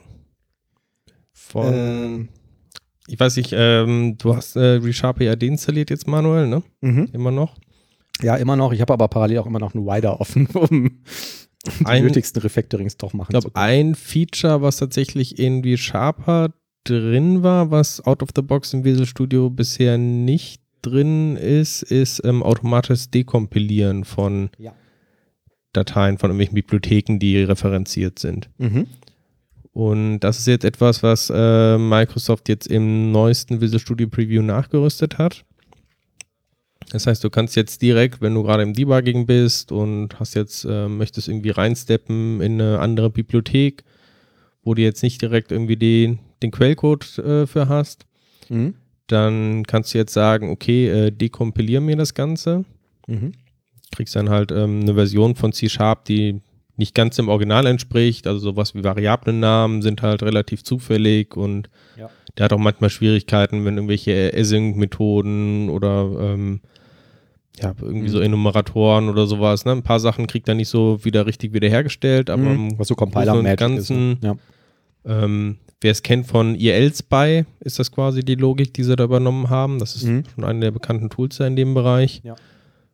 Und du kannst auch direkt dann da durch debuggen, also nicht nur reinspringen quasi in die in den Code, sondern auch dann durchsteppen. Mhm. Cool. Ganz, Und das kriege ich jetzt for Sache. free. Und Genau. vorher musste man dafür .peak verwenden. Ne? War das, glaube ich, das. Dann gibt es einige. Tools, also die, genau, dieses EL-Spy quasi oder .peak. Ähm, ja. Und ich weiß gar nicht von, genau, .peak ist ja das von, von ReSharper quasi, ne, Mhm. von JetBrains. Ich habe ähm, da noch auf der To-Do-Liste für eine der nächsten Podcast-Folgen von uns, ähm, ich habe einen schönen Blog gefunden, wo jemand genau das gemacht hat. Also der hat sich irgendwelche C-Sharp-Features angeschaut ähm, und ähm, sehr viel oder fast alles, was im .NET-Framework ja kam, äh, nee, was in C-Sharp kam, ähm, wurde ja durch den Compiler gemacht. Ne? Also die haben ja nicht die One-Time irgendwie verändert, sondern also zum Beispiel sowas wie Async Await oder so ist ja eigentlich nur so Compiler-Magic. Die ähm, kompilieren das ja zu ganz normalem C-Sharp oder es gibt eine Vorstufe, ähm, dazu wird das transformiert und dann wird das halt durch den Compiler geschickt. Und ähm, dieser Blogpost hat in 20 Beispielen ähm, gezeigt, und das hat er dann auch immer mit .peak gemacht, ähm, was schreibst du an, ähm, wie zum Beispiel sowas wie so ein Enumerator oder Async Await oder sonst irgendwas und was macht der Compiler dann daraus? Und hat das dann mit .peak wieder zurücktransformiert in C-Sharp-Code und hat dann irgendwie das mal unter die Lupe genommen. Ähm, da wollte ich demnächst mal ein bisschen was drüber erzählen. Das fand ich auch irgendwie ein ganz schönes Thema. Ähm, genau, so und das kriegen wir jetzt aber kostenlos, habe ich gerade gesehen, mit Version 16.5. Ja, Die die, aber jetzt als glaube ich noch nicht raus ist, sondern erst im Preview. Ja, wir sind noch bei irgendeiner Vierer, genau. Aber wenn man jetzt, sich jetzt die Preview-Version von VS 2019 installiert, kann man sich das auch selbst angucken. Dann noch was Interessantes, was ich äh, entdeckt habe. Ähm, es gibt oder eigentlich zwei Webseiten. Die eine nennt sich, muss man eben schauen, Real World. Also Ja, da habe ich von gehört. Das ist das, wo der die echte Pizzabude Welt, herkommt. genau. Ja, mhm. Real World Example Apps. Ähm, die haben quasi ein Medium.com-Klon gebaut. Medium.com ist ja so ein Blogging-Plattform, Mhm. wie es man nennt, ne? wo man irgendwie Ja. Artikel publizieren kann und ich sehe da immer nur so technische Artikel, also auch viel zu .NET und sowas. Ich weiß Mhm. nicht, was sie auch viel sonst so HTML haben. und genau, CSS-Krams und so. genau. Und die haben quasi einen äh, Klon davon gebaut. Mhm. Und zwar sowohl im Backend als auch im Frontend. Also im Backend gibt es halt irgendwelche APIs quasi, die Daten da ähm, rüber liefern, liefern. Mhm. Und im Frontend eben entsprechend die Anzeige. Mhm. Und die haben aber diese Backends und Frontends quasi in allen möglichen ähm, Frameworks geschrieben. Das, Das heißt, du ja hast cool. jetzt ein Backend ähm, nicht nur in C-Sharp, sondern du hast es auch gleichzeitig in Node und in äh, Java, in Rails, in Flask, in äh, Haskell. Also wenn man auf die Seite geht, gibt es so eine Liste von bestimmt 30, 40 verschiedenen Backends. Und diese Sogar Backends, ASP.NET Core. und Genau. diese Backends sind dann alles äh, äh, Web-APIs, ne? Also irgendwie RESTful oder REST-ähnliche APIs vermutlich. Genau, ich glaube schon. Auf jeden Fall die Idee ist quasi, du kannst jedes Backend von denen mit jedem Frontend von denen verknüpfen, weil die Ja. haben das gleiche quasi auch im Frontend, da haben sie halt das gleiche mit React, äh, Vue, Angular und halt auch 30 verschiedenen anderen Sachen noch. Mhm. Was für eine Arbeit. Was, also, wie ist das denn entstanden? Also die Idee war halt irgendwie so eine Demo-Anwendung zu haben, die groß genug ist ähm, und auch ja deshalb Real World halt, weil Mhm. es halt eine echte Anwendung quasi ist, die so da sein könnte, also nicht irgendwie eine Hallo Welt Anwendung. Keine To-Do-Liste, ja. Mhm. Genau. Und dann, wie es genau entstanden ist, kann ich gar nicht sagen. Aber ähm, die haben halt dann ziemlich viele Contributions bekommen Ja. für irgendwelche anderen Front- oder Backends. Ne? Mhm. Ja gut, wahrscheinlich haben die gesagt, wir machen das jetzt mal mit, ähm, keine Ahnung, Angular Frontend, ASP.NET Core Backend und dann kommt jemand, der sich mit Ruby on Rails toll auskennt, macht einen Fork davon, schreibt das Backup, äh, das, das Backend einmal neu, ne? Genau. Oder implementiert das Backend mit der gleichen Schnittstelle mit Ruby on Rails, ne? so gesprochen. Ich denke, die, Das ist ja echt eine coole Sache, ne? genau, die Idee ist halt, dass man eine gewisse Vergleichbarkeit irgendwie hat. Mhm. Ne? Vielleicht, ähm, hier sehe ich auch was von äh, Benchmarking sogar. Vielleicht auch um ein bisschen zu zeigen, welche, welches Framework ist irgendwie vielleicht cooler oder kann die Sachen noch kürzer irgendwie darstellen. Ne? Also es gibt ja ganz viele Gründe, warum man das, Das ja so super vergleichen interessant. möchte. Ja, was ich vor allen Dingen auch spannend finde, ist, wenn man durch die Liste, ähm, also realworld.io, da wird man auf die GitHub-Seite umgeleitet, da sieht man das auch alles. Ähm, vor allen Dingen, wenn man durch diese Backend-Stacks einmal durchscrollt, da sind Klamotten dabei, die ich einfach auch noch nie gehört habe. Also Was Happy, denn- Happy.js zum Beispiel ist eine Backend-Implementierung. Was ist denn Christmas MVC? Christmas MVC, keine Ahnung, funktioniert nur an Weihnachten? Weiß ich nicht. Also das Frontend hier ist mit Christmas MVC. Ach, das Frontend, okay. Mhm. Nie gehört. Habe ich auch noch nie gehört. Also wir können ja einmal kurz, äh, React äh, ist klar, Angular ist klar, Vue.js, okay. Ähm, ähm, AngularJS, also noch das quasi alte Angular. Ember, Aurelia, okay, hat man alle schon mal gehört, aber App One, Hyper App One, Stencil.js habe ich schon mal gehört, aber So, Hyper App One hört sich auf jeden Fall interessant an. Warum können Ja. wir nicht mit Hyper App One die Sachen weiß ich, auch machen? nicht, ich bin Hyper App One Experte. Hyper App One, nee, keine Ahnung. Aber Backend finde ich auch sehr interessant. Ähm, ich meine, so ein Backend wie Node oder Go oder ASP.NET Core oder so, alles klar. Äh, Rails auch, aber äh, Kotlin, okay. Java Lin und Exposed. Java Lin und Exposed, nie gehört. QEWD.js. Spincast. Das ist ja super interessant. Das müsste man mal wieder drei Jahre äh, frei haben, um sich das alles anzugucken. Ne? Und dann zu entscheiden, Schafft was man davon auch nur jetzt- maximal fünfmal im Leben. Ich glaube auch. Aber das ist ein tolles Projekt. Also das finde ich schon ähm, sehr, sehr beeindruckend. Ja, es gibt auch noch ein ähnliches äh, Projekt, das nennt sich ähm, todobackend.com. Ach, das ist dann die To-Do. Genau, das ist ist, ähm, beschränkt sich quasi auf den äh, Backend-Teil Mhm. von so einer ja, To-Do-API quasi. Ne? Also Mhm. jetzt ähm, Die klassische auch jetzt kein komplett Hallo Welt irgendwie, schon ein bisschen umfangreicher. Ähm, aber wahrscheinlich nicht ganz da, wo jetzt irgendwie dieses Medium ist. Mhm. Dafür gibt es noch deutlich mehr Implementierungen da tatsächlich. Also Oh wenn ja. man auf die Webseite drüber geht, Ja. da sind nur die Icons irgendwie dargestellt und das ist schon irgendwie so, ein, so eine Liste, wo man so seitenweise scrollen muss hier. Mhm. Ja, also bestimmt hunderte. todobackend.com, ja. Die Links findet ihr alle in den Show Notes. Die Show Notes könnt ihr sehen auf unserer Webseite www.devcouch.de oder wenn ihr einen guten Podcast-Player habt, auch in dem Podcast-Player. Ähm, da bei der Webseite fällt mir gerade noch ein, ich wollte das eigentlich am Anfang erwähnen, habe es aber vergessen in die Shownotes, äh, also in unseren Sendungsplan zu schreiben. Ähm, wenn ihr euch erinnert, vor zwei Folgen hatten wir einen Kommentator oder eine Mail bekommen, wo jemand gefragt hat, ey, was kann ich eigentlich machen, um irgendwie C-Sharp zu lernen oder so. Und unser Hörer Daniel hat da einen Post äh, zugeschrieben ähm, als Kommentar auf die Sendung Julia Glöckner, die Blazer Queen auf Instagram twittert wieder. Ähm, der hat da ein paar Seiten aufgezählt, die man gut verwenden kann, um übers Jahr verteilt am eigenen Skillset zu arbeiten, wie er geschrieben hat.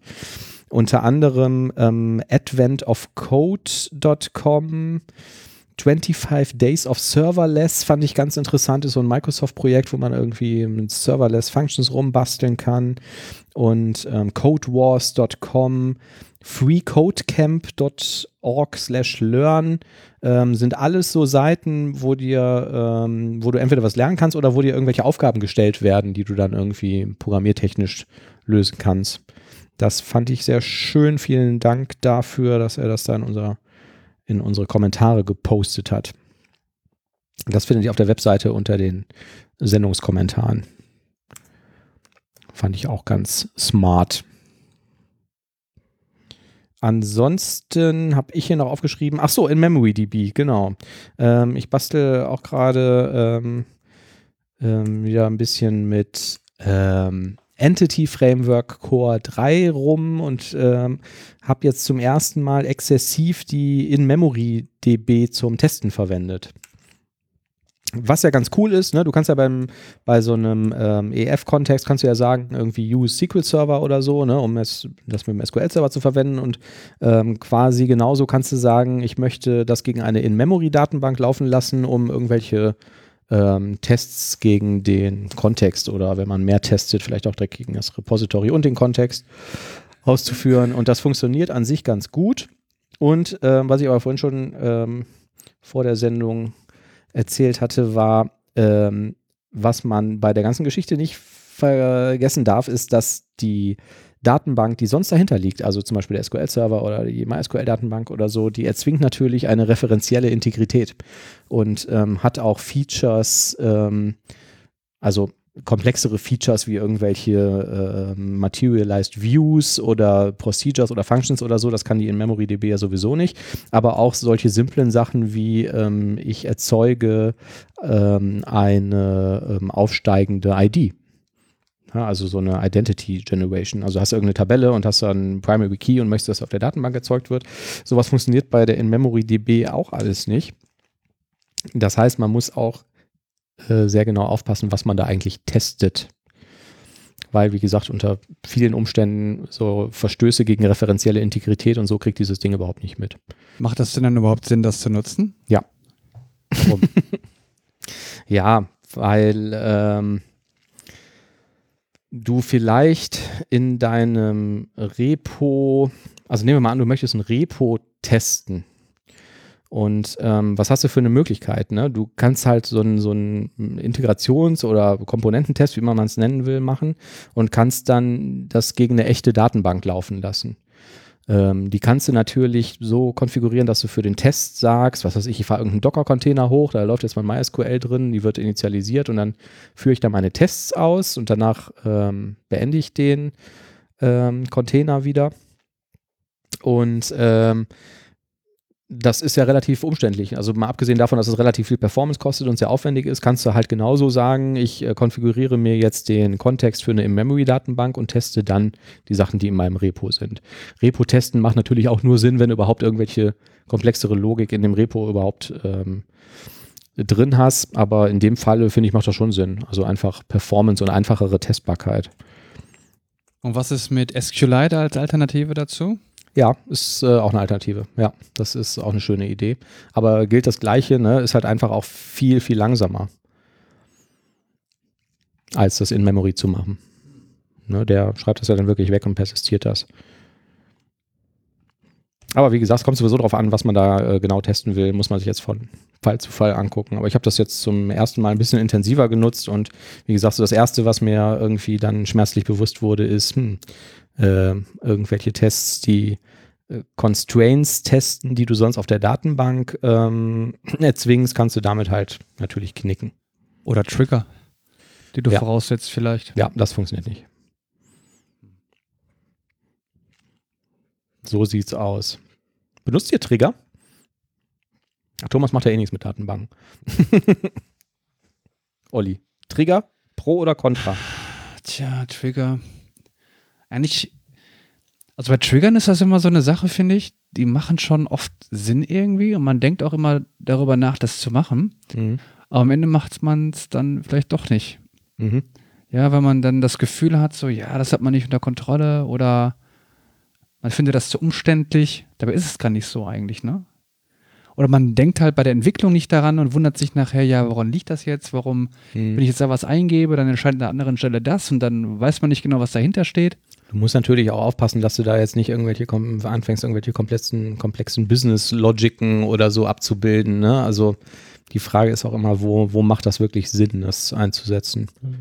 Aber auch schon Träger gesehen, die dann automatisch irgendwelche zusätzlichen Tabellen oder sowas dann anlegen und Mhm. ja, also das, aber es kommt vielleicht auch ein bisschen auf das Projekt drauf an, ne? Wenn du irgendwie einen eigenen DBA im Projekt hast, der irgendwie dafür zuständig ist und auch Mhm. gut, dass es alles dann sauber funktioniert, dass auch zu neuen Versionen migriert oder vielleicht auch in der Lage ist, Ja. im Notfall von einer Datenbank Software zur anderen irgendwie zu migrieren, Mhm. dann ist es ja alles gut, aber Ich wenn denke man auch. quasi eigentlich nur Entwickler im Team hat, die sich auch irgendwie nur so ein Halbwissen eigentlich haben, vielleicht in dem Bereich, Ja. vielleicht dann durch unbewusste Trigger, äh, wie auch immer, dann vielleicht auch noch die Performance irgendwie Mhm. in den Keller ziehen, weil sie sich vielleicht nicht so gut auskennen und vielleicht auch nicht in der Lage sind, das dann dauerhaft wirklich zu warten. Also man vergisst das ja auch dann leicht dann irgendwie. Ne? Du hast Stimmt. dann vielleicht auch irgendwie Wo die kommt diese ID eigentlich nicht. Ja. Du brauchst ja eigentlich ein eigenständiges Datenbankprojekt dann irgendwie, damit das auch in der Quellcode-Verwaltung eingetragen Auf jeden Fall. ist. Ne? Ja. Und wenn man das nicht so das, das Alltägliche ist, wo man sich eigentlich mit beschäftigen möchte oder sich einfach nicht beschäftigt, dann Mhm. ist das vielleicht im Zweifelsfall nicht die beste Idee. Ja. Aber Ich denke, manchmal wir ist es sind vielleicht uns- notwendig. Wir sind uns einig, dass wir sagen können, Trigger können gut sein, ja, aber man sollte sie sehr, sehr weise einsetzen. Ja. Also ich nehme das auch so wahr, dass viele ähm, Kollegen so einen SQL-Server nur einfach irgendwie als so ein System ansehen. Pff, Da packst du ein paar Tabellen rein, machst du irgendwie, bildest da deine Constraints und Relationen ab und schiebst dann irgendwelche Daten rein. Und ähm, das ich kann mir auch gut vorstellen, wenn du irgendwie viel so Microservices baust oder so, dass das wahrscheinlich auch eine valide Betrachtungsweise dafür ist. Ähm, aber das Ding kann halt noch viel mehr und ich benutze das eigentlich auch relativ gerne, wenn es Sinn macht. Ne? Aber du musst natürlich wirklich aufpassen. Aber ich könnte mir zum Beispiel vorstellen, dass wenn du sagst, ich habe hier irgendwie einen bestimmten, ja, sowas wie eine ID, aber ich möchte die nach einer ganz bestimmten Regel generieren oder so, ne? Warum sollte man das nicht in der Datenbank machen mit irgendeinem, zum Beispiel mit einem Trigger oder so? Ich weiß auch, dass wir mal sowas wie, ähm, wie Historisierung ähm, oder so etwas wie Change Tracking und so datenbankseitig in einem Projekt gelöst haben. Ähm, da wo wir auch zusammen waren, das hatte ein Kollege mal gebaut und das fand ich eigentlich auch eine ganz gute Lösung, weil das ist nicht Aufgabe der, der Software gewesen und ähm, warum nicht, wenn man das datenbankseitig abhandeln kann. Ne? Ja. Auf der anderen Seite, ich muss auch sagen, ähm, die Programmiersprachen, die da halt in der Regel zum Einsatz kommen, also oh ja. die finde ja. ich halt auch einfach fürchterlich. Mhm. Und die sind ja auch nicht ähm, von Hersteller zu Hersteller gleich. Ne? Ja. Also muss ja für jedes eine eigenen SQL-Dialekt ähm, dann wieder lernen. Mhm. Und auch wenn SQL selber, kann man auch nicht von sprechen, dass es wirklich gut standardisiert ist, ja. ähm, wird es ja noch schlimmer, wenn du halt in diese ähm, entsprechenden prozeduralen Erweiterungen dann irgendwie reingehst. Ne? Absolut. Ja. Ähm, ich habe noch was Interessantes ähm, äh, gelernt in meinem. Das reicht aber langsam. Ja, komm. In meinem immerwährenden Spielprojekt ähm, habe ich die ähm, wie heißen die ähm, Dinger, diese ähm, Microsoft Code äh, für Waslin, diese Code Analysis ähm, aktiviert, aber das Paket hat einen anderen Namen. Ähm, ich komme gerade nicht drauf. Ähm, ja, nicht FX Corp, sondern der andere. Style Corp. Source Analysis, glaube ich. Ähm, ich finde es raus. Nee, doch, es war FX-Cop, ja, Entschuldigung, genau. Aber die gibt es ja mittlerweile als Roseland-Package. Ne? Heißen die dann genau. immer noch FX-Cop? Okay. Auf jeden Fall gibt es ja diese, dann diese Regeln, die immer mit CA beginnen. Ähm, für, für Code Analysis und irgendwelche tolle Nummern und so. Und da bin ich über eine Warnung gestolpert, die mir vorher noch nicht, ähm, noch nicht äh, bewusst war. Die fand ich ganz interessant und einmal einer Erwähnung wert. Ähm, CA 2007, do not directly await a task. Und jetzt kommt ihr. Ich habe irgendeine Async-Method, äh, ne, die liefert dann einen Task von irgendwas zurück und du schreibst, was weiß ich, await Customer Repository get customers async. Und dann macht dir das Ding eine Warning und sagt, nee, nee, nee, Freundchen, äh, so mal nicht, weil da schreibst du jetzt bitte noch hinter, hinter den äh, Call, configure await true oder false. Wo ist der Unterschied? Wenn du den Task awaitest, dann ähm, funktioniert es per Default ja so, dass der Task in dem gleichen ähm, Execution-Kontext, sprich in dem Synchronisationskontext weiterläuft, aus dem heraus er aufgerufen wurde. Und das macht in den allermeisten Fällen Sinn. Ne? Wir haben irgendwie eine WPF-Anwendung und du klickst auf einen Button und du lädst asynchron irgendwas und dann hast du die Daten und jetzt möchtest du, was weiß ich, dein UI aktualisieren oder deine Observable Collection befüllen. Und das darfst du ja nur aus dem UI-Thread oder solltest du nur aus dem UI-Thread heraus machen, weil du sonst irgendwelche Probleme bekommst. Und es gibt aber Fälle, in denen du das vielleicht nicht brauchst. Und schreibst du halt hinter den Call configure await false, ähm, dann wartet er auch, bis es abgeschlossen ist, aber führt die Ausführung nicht in dem aufrufenden Synchronization-Kontext, sondern in einem neuen fort. Genau, das Entscheidende ist quasi, was passiert, wenn der Task abgeschlossen ist. Ne? Also der Richtig. Task ist quasi in beiden Fällen async, das heißt, es kann sein, es ist irgendwie eine Dateioperation, die läuft irgendwo im Hintergrund. Mhm, genau. Und der erstmal grundsätzlich dein Thread ist in der Zeit frei irgendwie andere Arbeit zu verrichten. Das ist ja die grundsätzliche Idee bei Async Await, Richtig. dass man halt statt irgendwie einen Thread zu blockieren, den einfach ähm, für andere Arbeiten nutzen kann. Mhm. Der Unterschied ist aber, was passiert halt, wenn dann diese Arbeit abgeschlossen ist, die Datei ist irgendwie fertig ausgelesen, mhm. versucht er dann quasi einen Thread zu finden oder den einen UI-Thread zu finden, um dann den Rest seiner Methode auszuführen. Mhm. Oder kann er einfach auf irgendeinem beliebigen Thread im Thread-Pool quasi den Rest der Methode ausführen? Ne? Das ist der ja, ja. entscheidende Unterschied. Genau.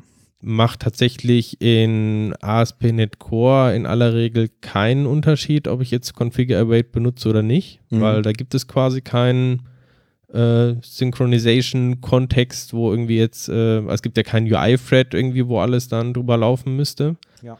Aber gerade in WPF-Anwendungen, Windows Forms, da ist es halt schon sehr entscheidend, dass man womöglich quasi in, mit Configure Await False arbeitet. Mhm, genau. Und insbesondere halt auch in Library Code. Ja. Oder du schreibst dir halt irgendeinen Windows-Service und der macht irgendwas auf irgendeiner Ressource und soll danach irgendwas anderes ausführen, wo es aber dann im Prinzip egal ist, ob er das auf dem aufrufenden Thread macht oder nicht. Ne, da, es gibt ja Szenarien, die denkbar sind, wo ich halt nichts aktualisieren oder keinen kein UI-Zugriff oder so vor allen Dingen habe. Ne? Das fand ich ganz interessant, das war mir nicht bewusst, dass es das gibt. Dir, Olli? Ich hatte das schon öfter mal gesehen, Mhm.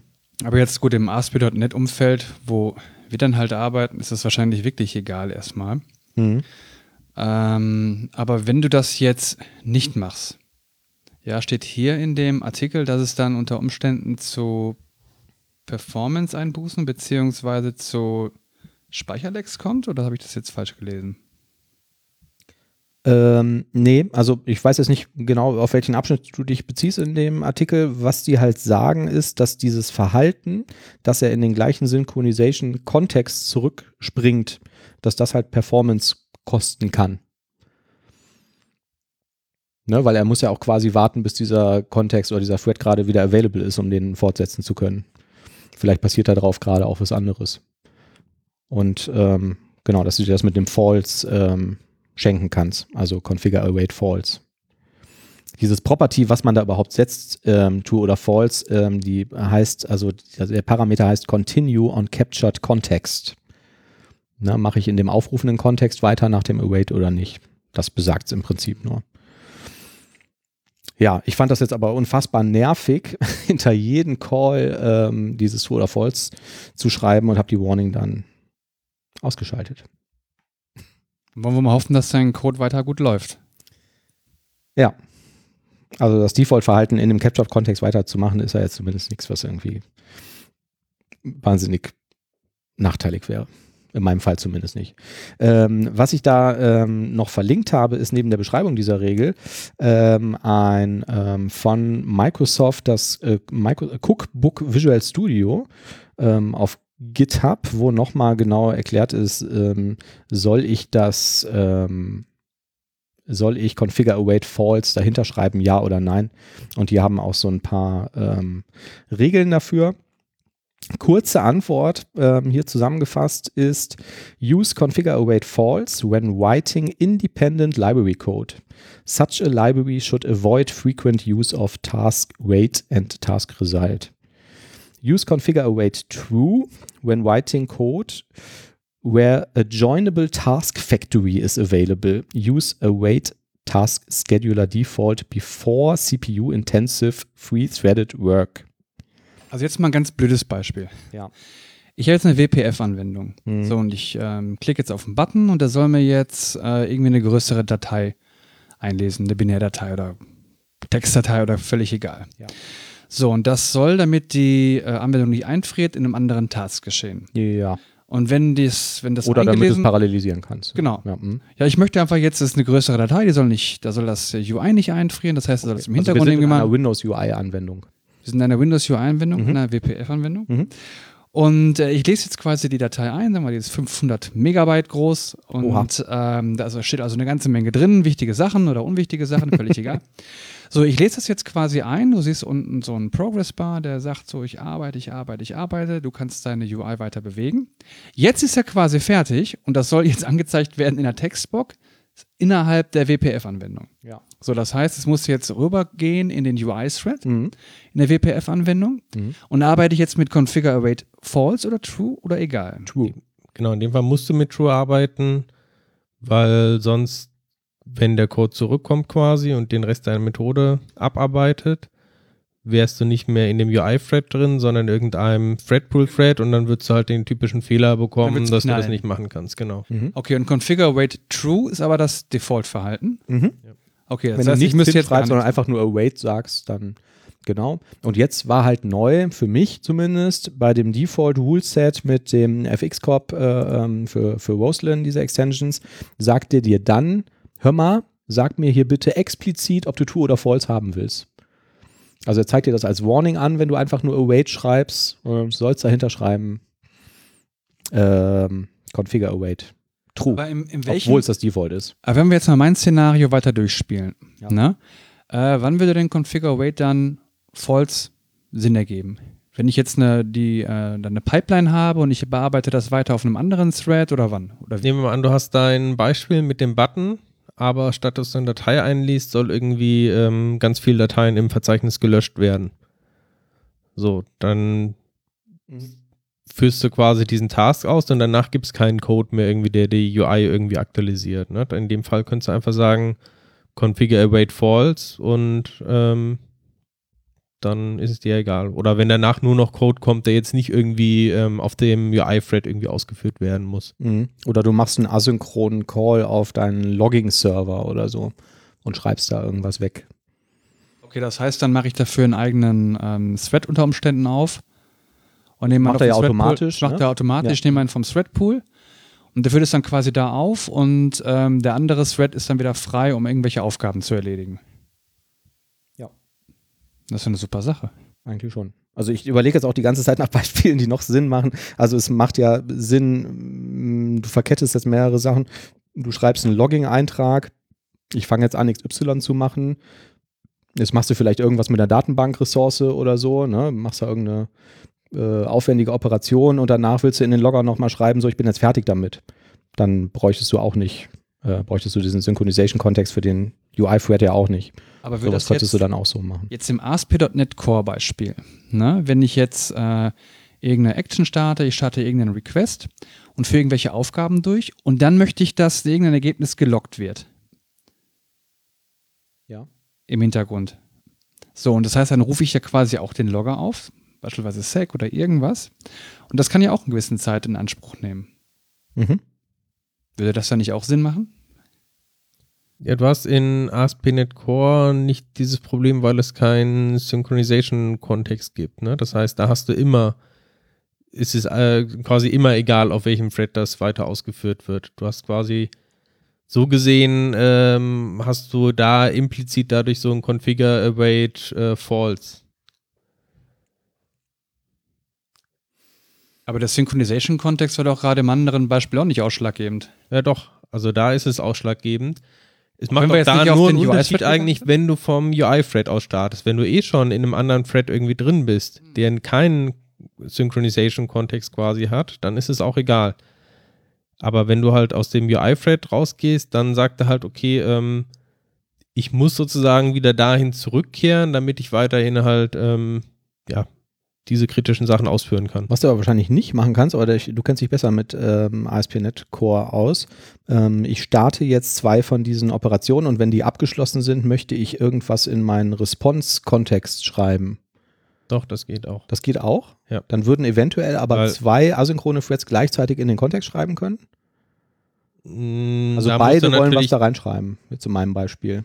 Also rein prinzipiell geht es Ja. in dem Sinne, dass die den richtigen Kontext sehen von dem richtigen Request, Richtig. weil da läuft es quasi, also es ist kein, der aktuelle HTTP-Kontext ist quasi kein Thread-State, sondern so ein Async-Flow-State. Das heißt, auch wenn der Thread irgendwie im Hintergrund wechselt, Mhm. ist es trotzdem quasi ein Fluss irgendwie und darüber merkt er sich quasi, was ist Mhm. jetzt aktuell, Ja. der, welcher HTTP-Kontext. Ja.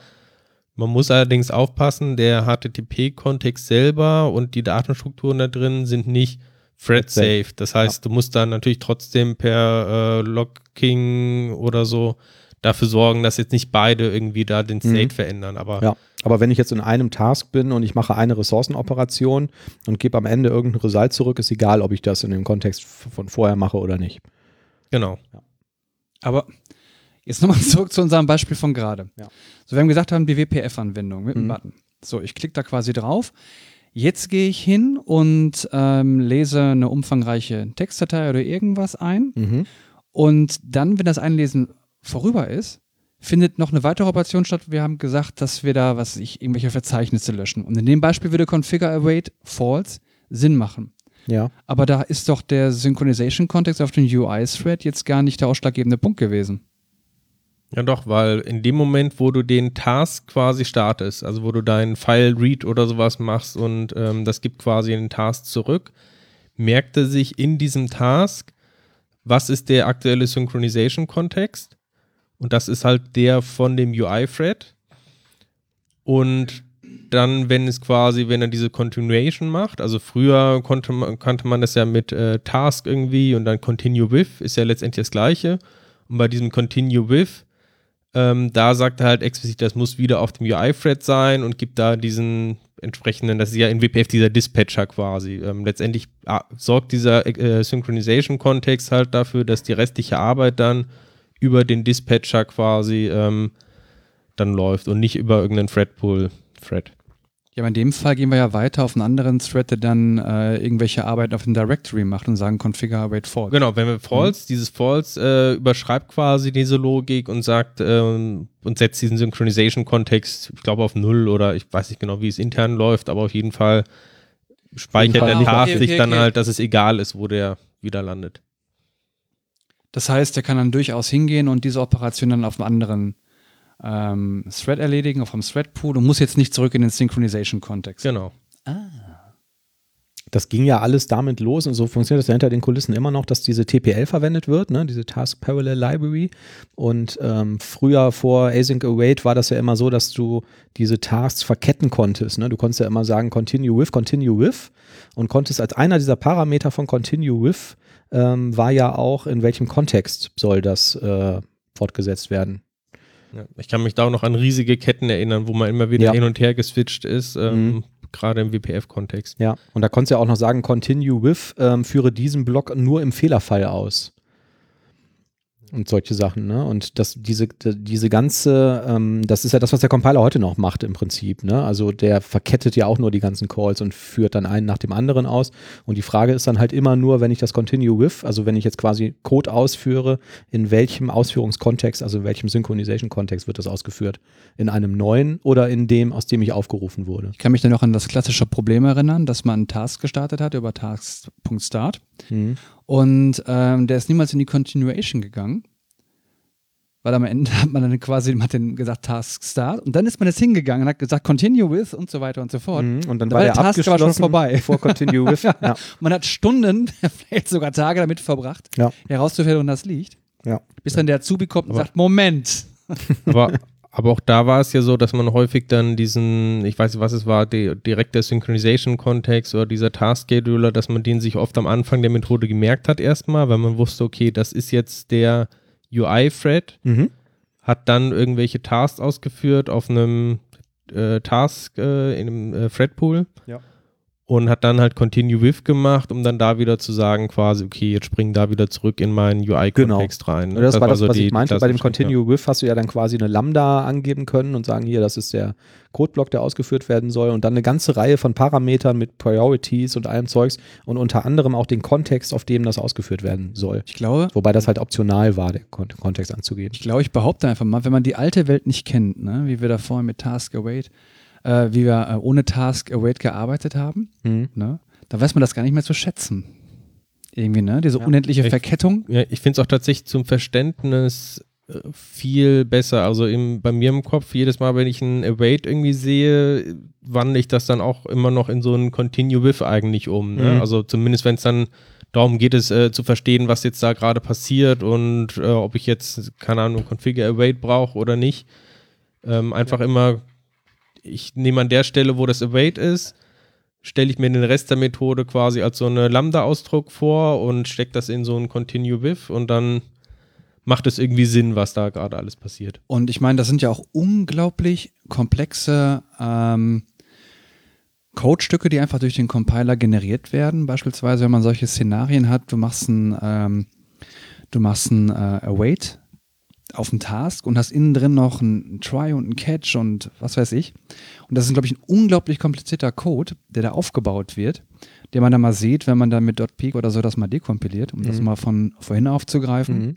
Und ich finde das schon bemerkenswert. Ja. Wenn man die alte Welt nicht kennt, also manche Dinge wären einfach gar nicht möglich gewesen, so herkömmlich. Und wenn man das nicht das kennt und nicht erlebt hat vorher, dann weiß man das gar nicht richtig zu schätzen. Was ja auch dann wahnsinnig kompliziert war, zu diesen TPL Continue With Zeiten kon kon konnte es ja passieren, dass in zwei Threads, die parallel liefen, ähm, die du gleichzeitig gestartet hast, zur gleichen Zeit eine Exception auftritt. Und dann ist er zurückgesprungen und hatte so eine Aggregate Exception. Wo halt die Summe der Exceptions äh, enthalten war, die in der Zeit aufgetreten sein konnten. Und du musstest erstmal schauen, aus welchem Thread kam das denn jetzt und welch, was ist denn jetzt wirklich aufgetreten und so. Ja, Da war noch, kann war Programmieren noch, noch interessant. Ja. Ja. Also wenn jetzt Aber es wird halt deutlich vereinfacht, weil du kannst halt jetzt, du machst einen Try-Catch und machst in dem Try-Catch einen Call mit Await und würdest jetzt in dem Fall wissen, dass das zumindest, wenn du jetzt dieses Configure Await nicht explizit auf False gesetzt hast, dass es im korrekten Thread die Exception gefangen wird. Mhm. Und solche kleinen Und der Details. packt ja auch automatisch dann Aggregate Exceptions aus und sowas. Genau. Ne? Aber Ja. genau, in bestimmten Umständen, wenn du dann sowas machst wie äh, When Any oder sowas, ne? Die, also wenn du auf mehrere Tasks gleichzeitig Ja, wartest, genau. dann kannst du natürlich immer noch Aggregate Exceptions bekommen. Ne? Ja, ja. Aber das war schon, ähm,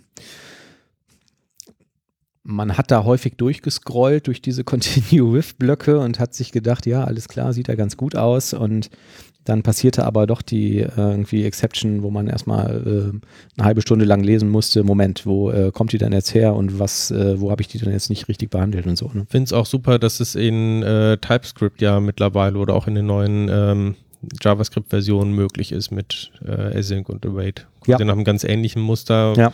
Da über Promises, wo man auch dann relativ oder Mhm. in vielen Frameworks auch dann mit then, then, then weiterarbeiten musste, Ja. hast du quasi jetzt auch dieses Pattern.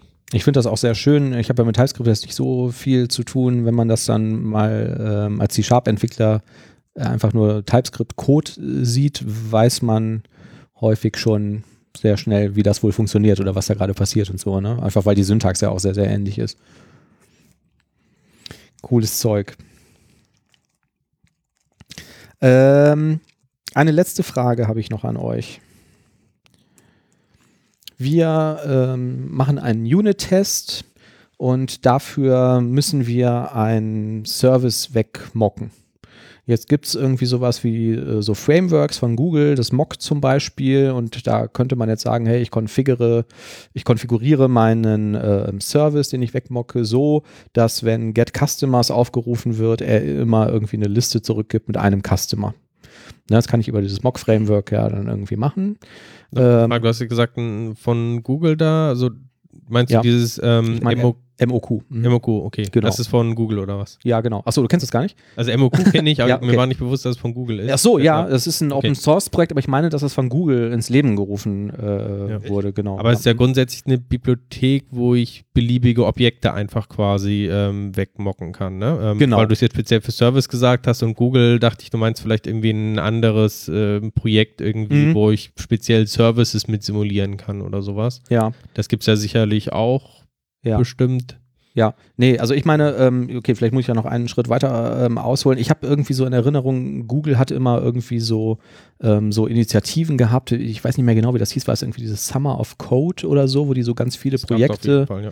angeleiert haben und ich meine, dass dieses Mock-Framework, also MOQ, ähm, für .NET ein so ein Ding ist, was da mal rausgefallen ist und das hat man dann irgendwie auf GitHub gestellt und ähm, es ist halt ein ganz normales Open-Source-Projekt, aber ich nenne das immer Google Mock, weil ich irgendwie der Meinung bin, dass das initial mal von Google kam. Spielt aber auch keine Rolle. Das ist auf jeden Fall auf Google Code. Ob das jetzt heißt, dass Google da tatsächlich mit involviert Ja. ist, weiß man nicht, aber Okay, unabhängig davon, ne, also ähm, vielleicht dann für die ähm, Zuhörer auch nochmal, die uns jetzt irgendwie nicht folgen äh, konnten. Ich habe irgendeine eine Klasse, die macht irgendwas und die hat aber eine Abhängigkeit auf einen Service zum Beispiel. Und wenn ich einen Unit-Test machen will, möchte ich aber nur diese Klasse, die irgendwas macht, testen oder idealerweise sogar nur die Operation, die irgendwas macht. Und dafür muss ich halt meine Dependencies, wie zum Beispiel diesen Service, ja irgendwie loswerden. Und ähm, dazu könnte ich den, kann ich den dann quasi wegmocken und dafür gibt es ein Framework, ähm, wie dieses MOQ, aber auch hunderttausende andere, bei denen ich quasi sage, hey, ähm, mein, ähm, mein Service, der irgendwas macht, hat ein Interface, erzeug mir mal einen Mock auf Basis dieses Interfaces und wenn die Methode getCustomer aufgerufen wird, dann lieferst du dann einfach immer die gleiche Liste oder den gleichen String oder was immer das Ding auch macht, zurück. So, und das gebe ich dann als Abhängigkeit in meine zu testende Klasse und habe halt ein, einfach ein deterministisches Verhalten, dass das Ding immer gleich funktioniert. So, das kann ich machen. Oder ich schreibe mir von Hand einen ähm, Service, einen Mock-Service, der da stehen hat bei seinen 50 äh, Methoden, die der hat, not implemented exception. Und bei der einen, die für den Test relevant ist, schreibe ich return new customer Name Peter Müller. So, ne? also eine Variante ist Mock Framework verwenden oder die Mock selber schreiben. Wie seht ihr das? Es kommt drauf an. Ne? also ich finde MOQ ganz gut. Also wenn du da über ein Setup dir jetzt, ähm, also wenn du jetzt so ein, ähm, ein Interface mockst und du sagst per Setup, probier jetzt diese oder jede Methode aus, hast du die Möglichkeit, über die Parametereinstellung ähm, ganz einfach ein Verhalten der Methode mitzugeben. Dass du zum Beispiel sagst, ja, wenn jetzt ein Int eingegeben wird, der größer als, was weiß ich, 13 ist, dann produziere dieses oder jenes Ergebnis. Mhm. Ansonsten mach es so oder so. Und das Verhalten kannst du dann über diese Parameter ähm, Einstellungen ganz einfach konfigurieren und dann eine ziemliche ja, Variabilität implementieren, ohne dass du dafür jedes Mal eine neue Klasse aufbauen musst. Ja. Das finde ich ganz schnell gemacht dann und zack, zack. Mhm. Ja. Ich habe jetzt einen Haufen Tests geschrieben und da kam mir diese Frage ähm, auf, wo das einfach auch sehr, sehr schnell unübersichtlich wurde, dieses Mocking zu konfigurieren. Weil da ging es jetzt um verschiedene generische Typen und das waren dann auch alles Async-Operationen und so und man hat dann sehr, sehr viel Mock-Code geschrieben, den ich auch sehr schwer zu lesen fand versus ich schreibe mir direkt irgendwie so ein Fake-Objekt, was immer das gleiche zurückgibt, wo ich mit Steuerung Linksklick reinspringen kann und sehen kann, ah, der gibt immer nur Peter Müller zurück oder so, ne? kompakt immer dieser Code, ne? Weil du Ja. dann quasi in auch über so ein so ein Bilder-Interface ja quasi in ein, zwei Zeilen Code relativ komplexes Verhalten quasi darstellst, was auf der einen Seite natürlich cool ist, dass es so schnell geht, Hm. aber wie du richtig sagst, ist halt dann schwer lesbar, ne? Ähm, Ja. Bei mir ist so, wenn es wirklich einfach ist, ein bestimmtes Interface zu implementieren und die entsprechende Klasse, dann mache ich das von Hand. Hm. Ähm, wenn du tatsächlich irgendwie riesen Interfaces hast und du brauchst eigentlich nur ein, zwei Methoden, die du da irgendwie simulieren musst und hast vielleicht auch noch die Situation, das Interface erweitert sich ständig irgendwie, Ja. ähm, dann ist es vielleicht bequemer, das mit MOQ zu machen. Aber Hm. vielleicht ist es auch so, wenn du gut geschriebenen Code hast, der eben nicht so super aufgeblähte Interfaces hat, dass es dann in der Regel auch ohne geht. Also gerade im ASP.NET Core Umfeld zum Beispiel finde ich ist zumindest ähm, für die eingebauten Klassen im Framework bringt das relativ wenig, weil Was bringt das relativ wenig? Was meinst du? MOQ, Ja. Mhm. Weil du kannst viele von den Hauptklassen wie in HTTP-Kontext auch relativ so einfach erstellen. Mhm. bevor du da das Verhalten irgendwie simuliert hast durch so ein MOQ, ist halt deutlich aufwendiger und bringt ja, auch nichts. Ja.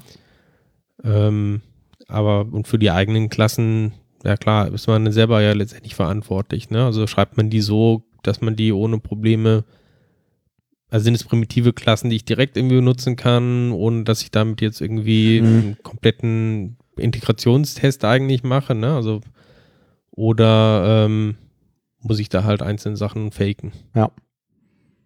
Ja, also ich habe es dann letztendlich so gemacht, immer wenn ich das Gefühl hatte, dass der Test jetzt auch viel zu kompliziert zu lesen ist, weil ich da irgendwie drei Service-Methoden auf einmal mocken musste, damit das Ding überhaupt funktioniert, ähm, habe ich es tatsächlich in so eine eigene Klasse gepackt.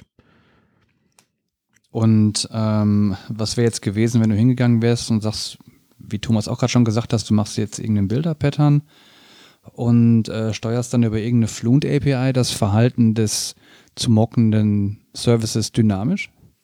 Dann wärst du doch Der Aufwand relativ. für den Test halt deutlich erhöht und hätte mir jetzt nicht direkt Mehrwert Ja gut, für ist- den einen oder die beiden ist ja- Tests äh, gebeten. Ist ja immer so, ne? Es kommt ja. halt darauf an, was man im letzten Endes erreichen möchte. Ja, ja, Wenn du jetzt absolut, eine ja. Also Serie bin- von Tests hättest, Ja. dann wäre das vielleicht ganz nice. Ja, aber es ist stimmt. wirklich halt einfacher zu lesen, wenn du irgendwie sagst, ähm, expect und dann irgendwie Methodenaufruf, return so und so, throws, bla bla bla, als dann einfach eine Klasse zu haben, wo die Methode direkt dann return XYZ macht.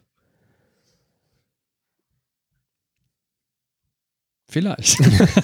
Aber da Also- müssen wir ein Szenario konstruieren, wo das vielleicht Sinn machen würde. Ne?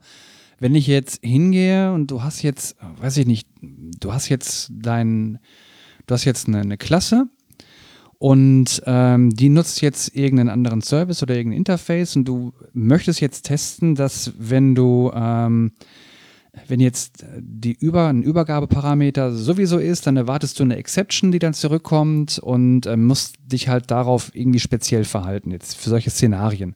Und die hast du halt, ähm, was ich, in verschiedenen Ausprägungen in deinem Code. So, dann möchtest du das vielleicht unter Umständen sehr schnell konfigurieren können, weil das jetzt irgendein Edge-Case-Szenario ist und versuchst das zu parametrisieren über halt äh, die Parameter, die der, die Parameterfunktion, die der MOQ mitgibt. Mhm. Ich wüsste auch kein spezielles Szenario, ne? aber Ja. das wäre jetzt eine Möglichkeit. Also die Ich Frage, glaub- die ich mich halt einfach mal gestellt habe, ist der Test noch einfach zu lesen oder nicht? Ne? Passt der irgendwie noch Glaube- auf eine Bildschirmseite, versteht da jeder, was da passiert?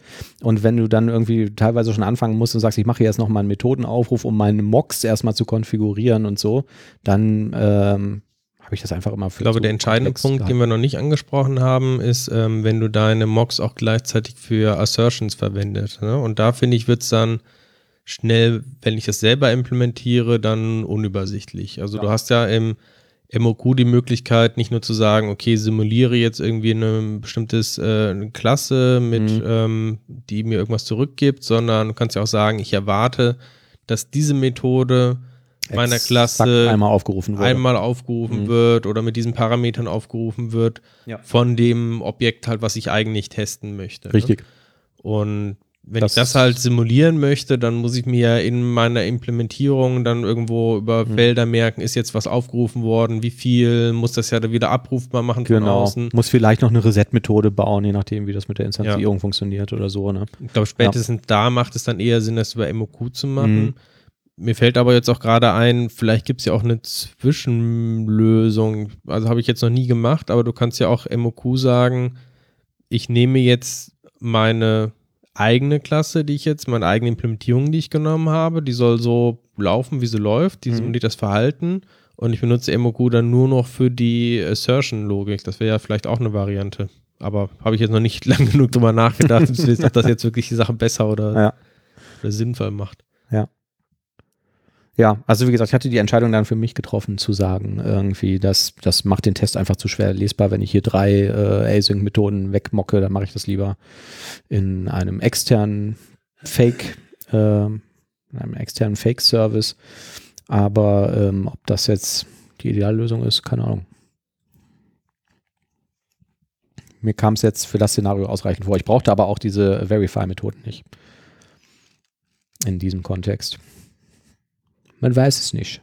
Man weiß es wirklich nicht. So, Ich weiß nur eins. Ja. Ich glaube, wir haben das Ende unserer heutigen Folge erreicht. das ist richtig. Sagst uns noch schnell, Oliver, was wir heute auf Instagram sehen werden. Ja. Auf unserem Instagram-Kanal. Auf unserem Instagram. Wo finde ich den nochmal? Ähm, ich würde vorschlagen, dass wir das zusätzlich nochmal posten werden. Ja. Unser Instagram-Kanal heißt aber devcouch-podcast. Mhm. Und wir haben heute ein wunderbares Instagram-Foto gepostet, wo wir einen Kaffee trinken am Ende der Galaxis in Köln. Mhm. Und was das genau bedeutet, Ein Café am Ende des. Universums. Ja, ja, wir waren da ganz kreativ gewesen. Wir wollten ähm, das natürlich mal zur Schau stellen, was für kluge, kreative Köpfe wir sind. Und jeder kann es sich angucken, wenn er möchte. Ja.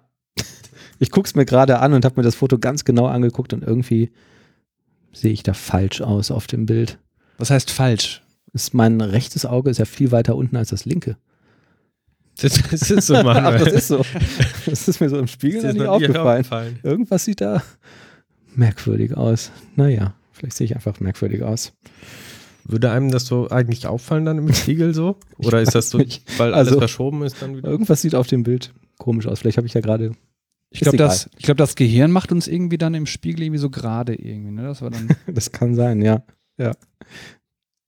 Merkwürdig. Okay, ich Sehen denn das- generell im Spiegel deine beiden Gesichtshälften gleich aus, Manuel? Also symmetrisch? Das weiß ich nicht genau, aber auf diesem Bild sieht das irgendwie, irgendwas ist da bei dem rechten Auge völlig anders als bei dem linken und so sieht das für mich im Spiegel nicht aus. Wenn du in den Spiegel guckst, siehst du Ja. auf deiner linken Backe eine riesige Warze? Äh, nein, da sehe ich so glitzernden Feenstaub. Das ist merkwürdig, ne? Man weiß es nicht. Gut. Haben wir noch einen Witz oder müssen wir so enden? Ich glaube, wir müssen jetzt so enden. Sei Ja. denn, Thomas, du hast doch noch einen Witz bestimmt für uns, oder? Nee, den erzähle ich euch. Den besser nicht. Nee, Nee. ich glaube auch. Okay. Und den anderen auch nicht. Was wir ja auch mal gemacht haben, war so ein ganz abruptes Ende, wo einfach mitten im Satz dann die Sendung zu Ende war. Äh, Sollten wir das irgendwie.